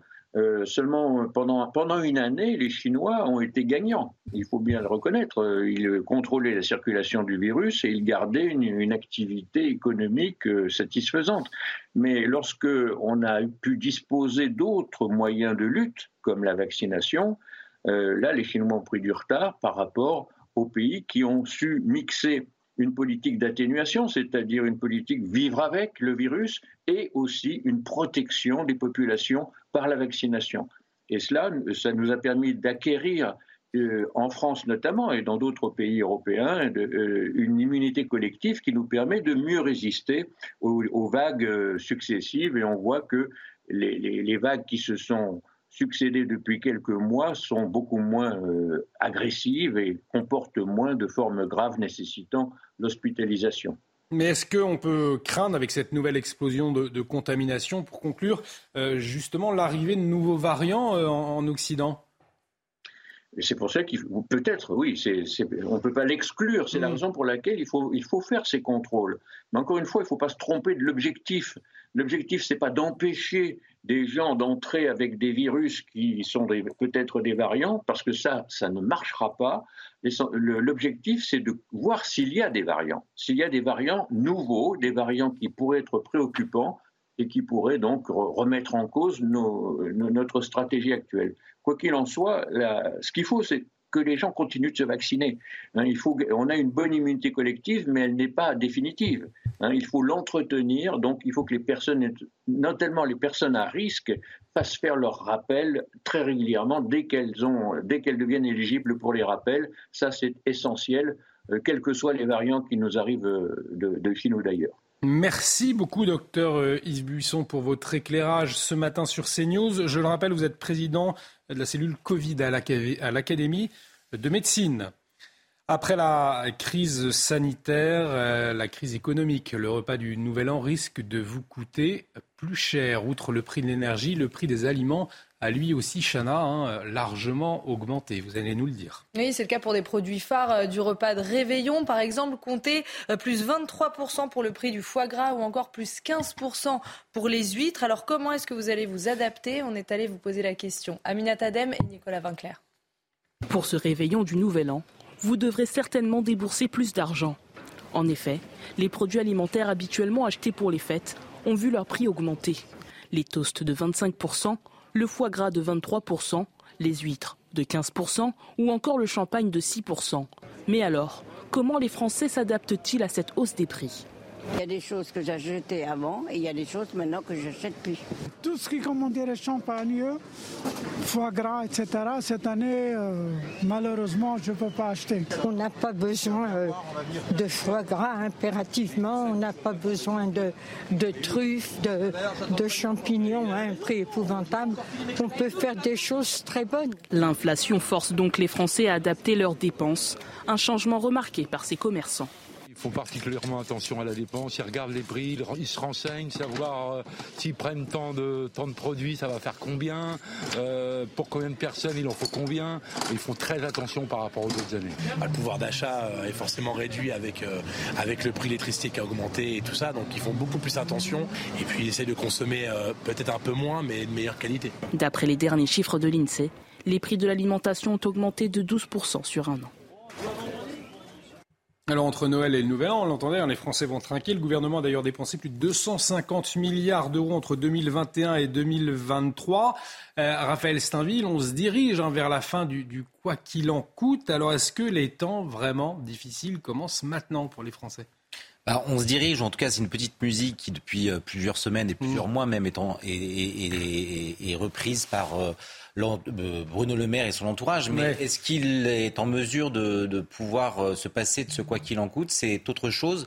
Mm. Euh, il, assure que l'État est, à l'euro près. le problème, c'est que les Français, eux, ils, sont, ils sont encore plus près de... Ils regardent la facture de manière encore plus visible. et les problèmes, ce ne sont pas des problèmes de fin de mois, c'est des problèmes de début de mois pour nombre de Français. Donc est-ce que l'État est en mesure de se, passer, de se passer de ces aides pour les Français?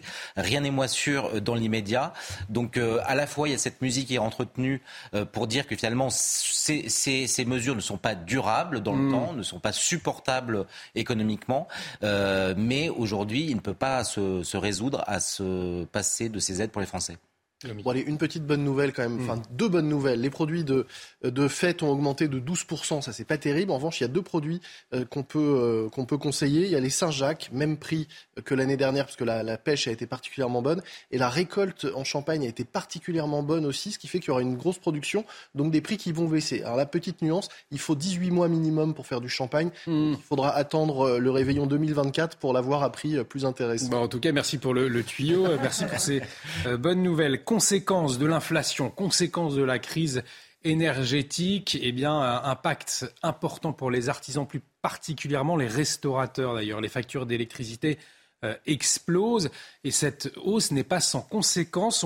On, va le voir d'ailleurs tout de suite avec euh, notre invité Marie-Laurence, directrice d'un hôtel, euh, d'un hôtel-restaurant, c'est à Châteauneuf de Randon. Marie-Laurence, bonjour, merci d'avoir accepté de témoigner euh, ce matin dans la matinale. Vous êtes à la tête d'un restaurant réputé hein, dans votre région, mais la rentrée ne s'annonce pas sous les meilleurs auspices puisque votre facture d'électricité a explosé. Alors dites-nous dans quelles proportions Bonjour. Alors, vous ne m'entendez peut-être pas. Je vous posais la, question, Marie-Laurence, de savoir euh, dans quelle proportion votre facture d'électricité a explosé et qu'est-ce qui s'annonce donc pour la rentrée? Bonjour. Alors, a priori, euh, mon prix du kilowatt en heure pleine, hiver, va passer de 14 centimes à 60 centimes. Donc, une augmentation de 420 420%, c'est énorme. Des conséquences directes pour votre établissement. On l'imagine, vous allez fermer pour le déjeuner? Oui, mais du coup, pour l'instant, euh, je pense oui. Je suis en train de voir un peu euh, comment faire pour euh, limiter les coûts, hein, parce que le problème dans la restauration, c'est qu'on on est 15 couverts, on en a 60, on a exactement les mêmes machines allumées, la même lumière, les mêmes... voilà. Donc il faut trouver des solutions. Hein. Et donc, comme solution, c'est de, fermer à l'heure du, déjeuner et, finalement aussi, euh, quelles conséquences pour euh, vos, salariés? Vous êtes obligé de licencier également? Alors non, je n'ai pas du tout envisagé cette solution-là. Mmh. Pour l'instant, j'ai la chance, j'ai une très très bonne équipe à, moi, à mes côtés. Donc euh, c'est hors de question que je me sépare de, quelqu'un à cause de ça. Mais vous disiez plus de 400% d'augmentation d'électricité. Tout le monde le comprend que c'est impossible à gérer. Vous n'avez pas pu trouver d'arrangement avec EDF euh, e pour euh, étaler, je ne sais pas, le paiement des factures, ce qui pourrait être une solution de secours en tout cas. EDF est injoignable. Depuis que j'ai reçu le courrier, j'essaye de, les appeler par téléphone. Euh, ils répondent pas. Pardon. Au bout de 30 secondes, euh, l'appel coupe. Euh, donc ils mettent en attente pendant, pendant 30 euh, minutes. Ils mettent en attente et au bout de 30 minutes, ils nous disent renouveler votre appel. J'ai essayé d'aller plusieurs fois sur notre compte, un, compte professionnel en ligne. C'est pareil, euh, il est momentanément indisponible, mais ça fait un mois qu'il est momentanément indisponible. Donc je n'ai aucun interlocuteur à l'heure actuelle. Pour euh, conclure, qu'est-ce que vous demandez euh, aujourd'hui? Vous en appelez à l'État? Ben, Bien sûr que déjà ils mettent le bouclier tarifaire à tout le monde, que c'est pas parce qu'on dépasse les 36 kVA qu'on fait partie des patrons du CAC 40. Des fois, on est juste au-dessus de la limite et, voilà, et du coup, on passe à travers les mailles du filet. Et voilà, qu'ils reviennent un peu à la raison et surtout qu'ils qu fassent quelque chose parce que là, on entend parler de 20% d'aide. Enfin, ça fera toujours 400% d'augmentation. Hein. Donc, euh, c'est pas. voilà.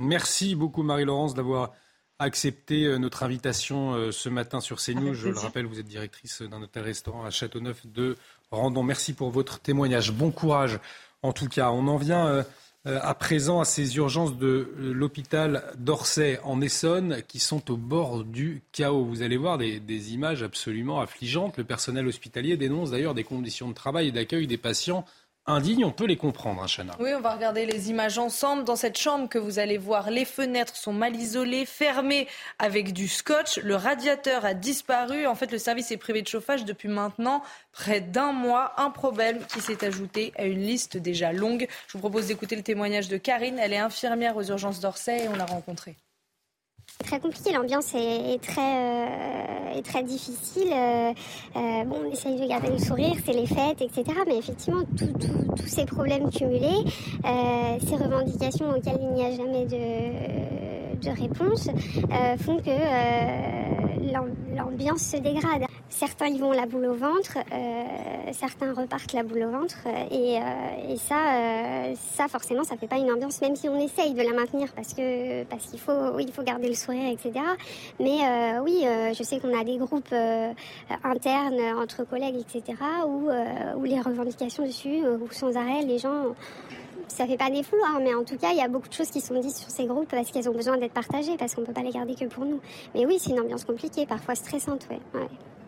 Situation inquiétante, mais pour une, autre raison, dans un hôpital des Vosges, un hôpital visé par quatre plaintes, trois pour homicide involontaire et euh, une autre pour mise en danger de la vie d'autrui. Pour quelle raison, Chana? Eh Ces dernières années, ces patientes euh, admises aux urgences sont décédées euh, dans des conditions qui interrogent. Elles étaient toutes hospitalisées pour des pathologies curables au départ, avec un pronostic vital non engagé. Je vous propose d'écouter le témoignage des trois filles d'une des victimes on s'est rendu compte qu'en fait, il y avait une incohérence entre ce qui avait été dit euh, le matin même du décès, à savoir elle s'est plaint du dos à 6 heures et on lui a fait un électrocardiogramme qui n'a rien révélé. Cet électrocardiogramme-là n'a jamais été réalisé à 6 heures comme il nous l'avait dit, mais il a été réalisé à 2h30 dans la nuit. On avait vu aussi euh, que finalement, à 4 heures du matin, une infirmière euh, est repassée que ma maman, cette fois, ne se plaignait plus du dos, mais du thorax. Donc la douleur euh, était diffuse, euh, était montée au thorax.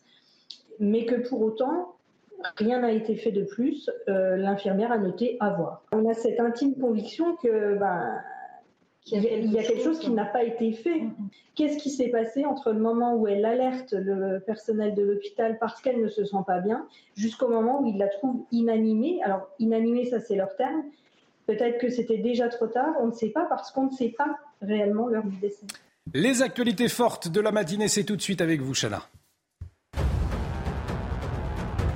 L'explosion du nombre de cas de Covid en Chine suscite l'inquiétude. Les États-Unis ont d'ores et déjà pris des mesures. Tous les voyageurs venant de Chine devront systématiquement présenter un test négatif. Même dispositif en Asie, au Japon et à Taïwan. De son côté, l'Europe se prépare.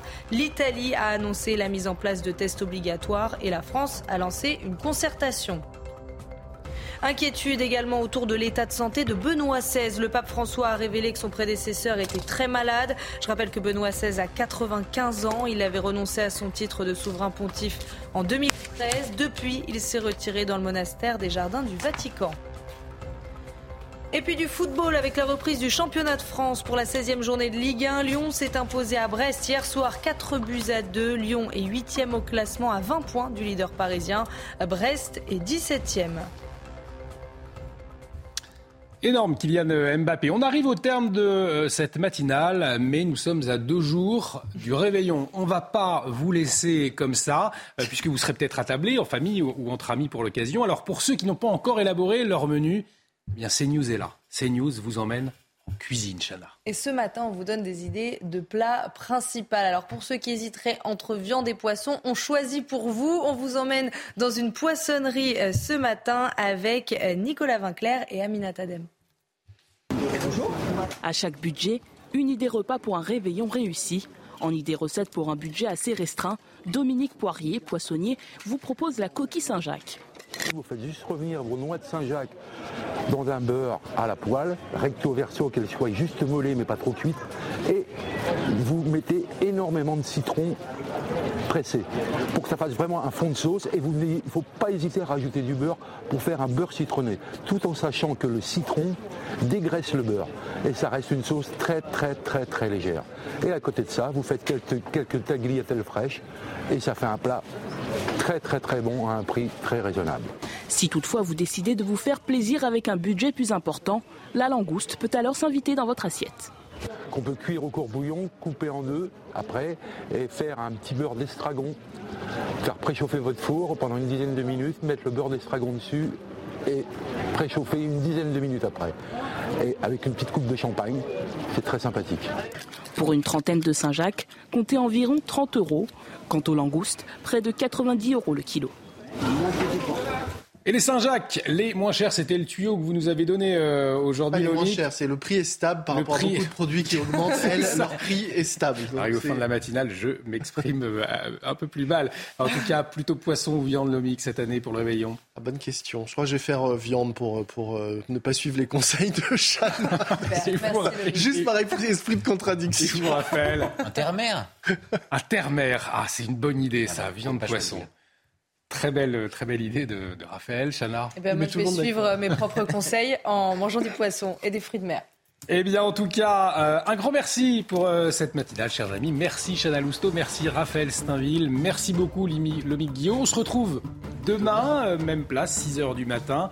dans un instant, Elliot Deval, l'heure des pros, et puis ce sera Midi News avec Thierry Cabane. Excellente journée sur notre antenne.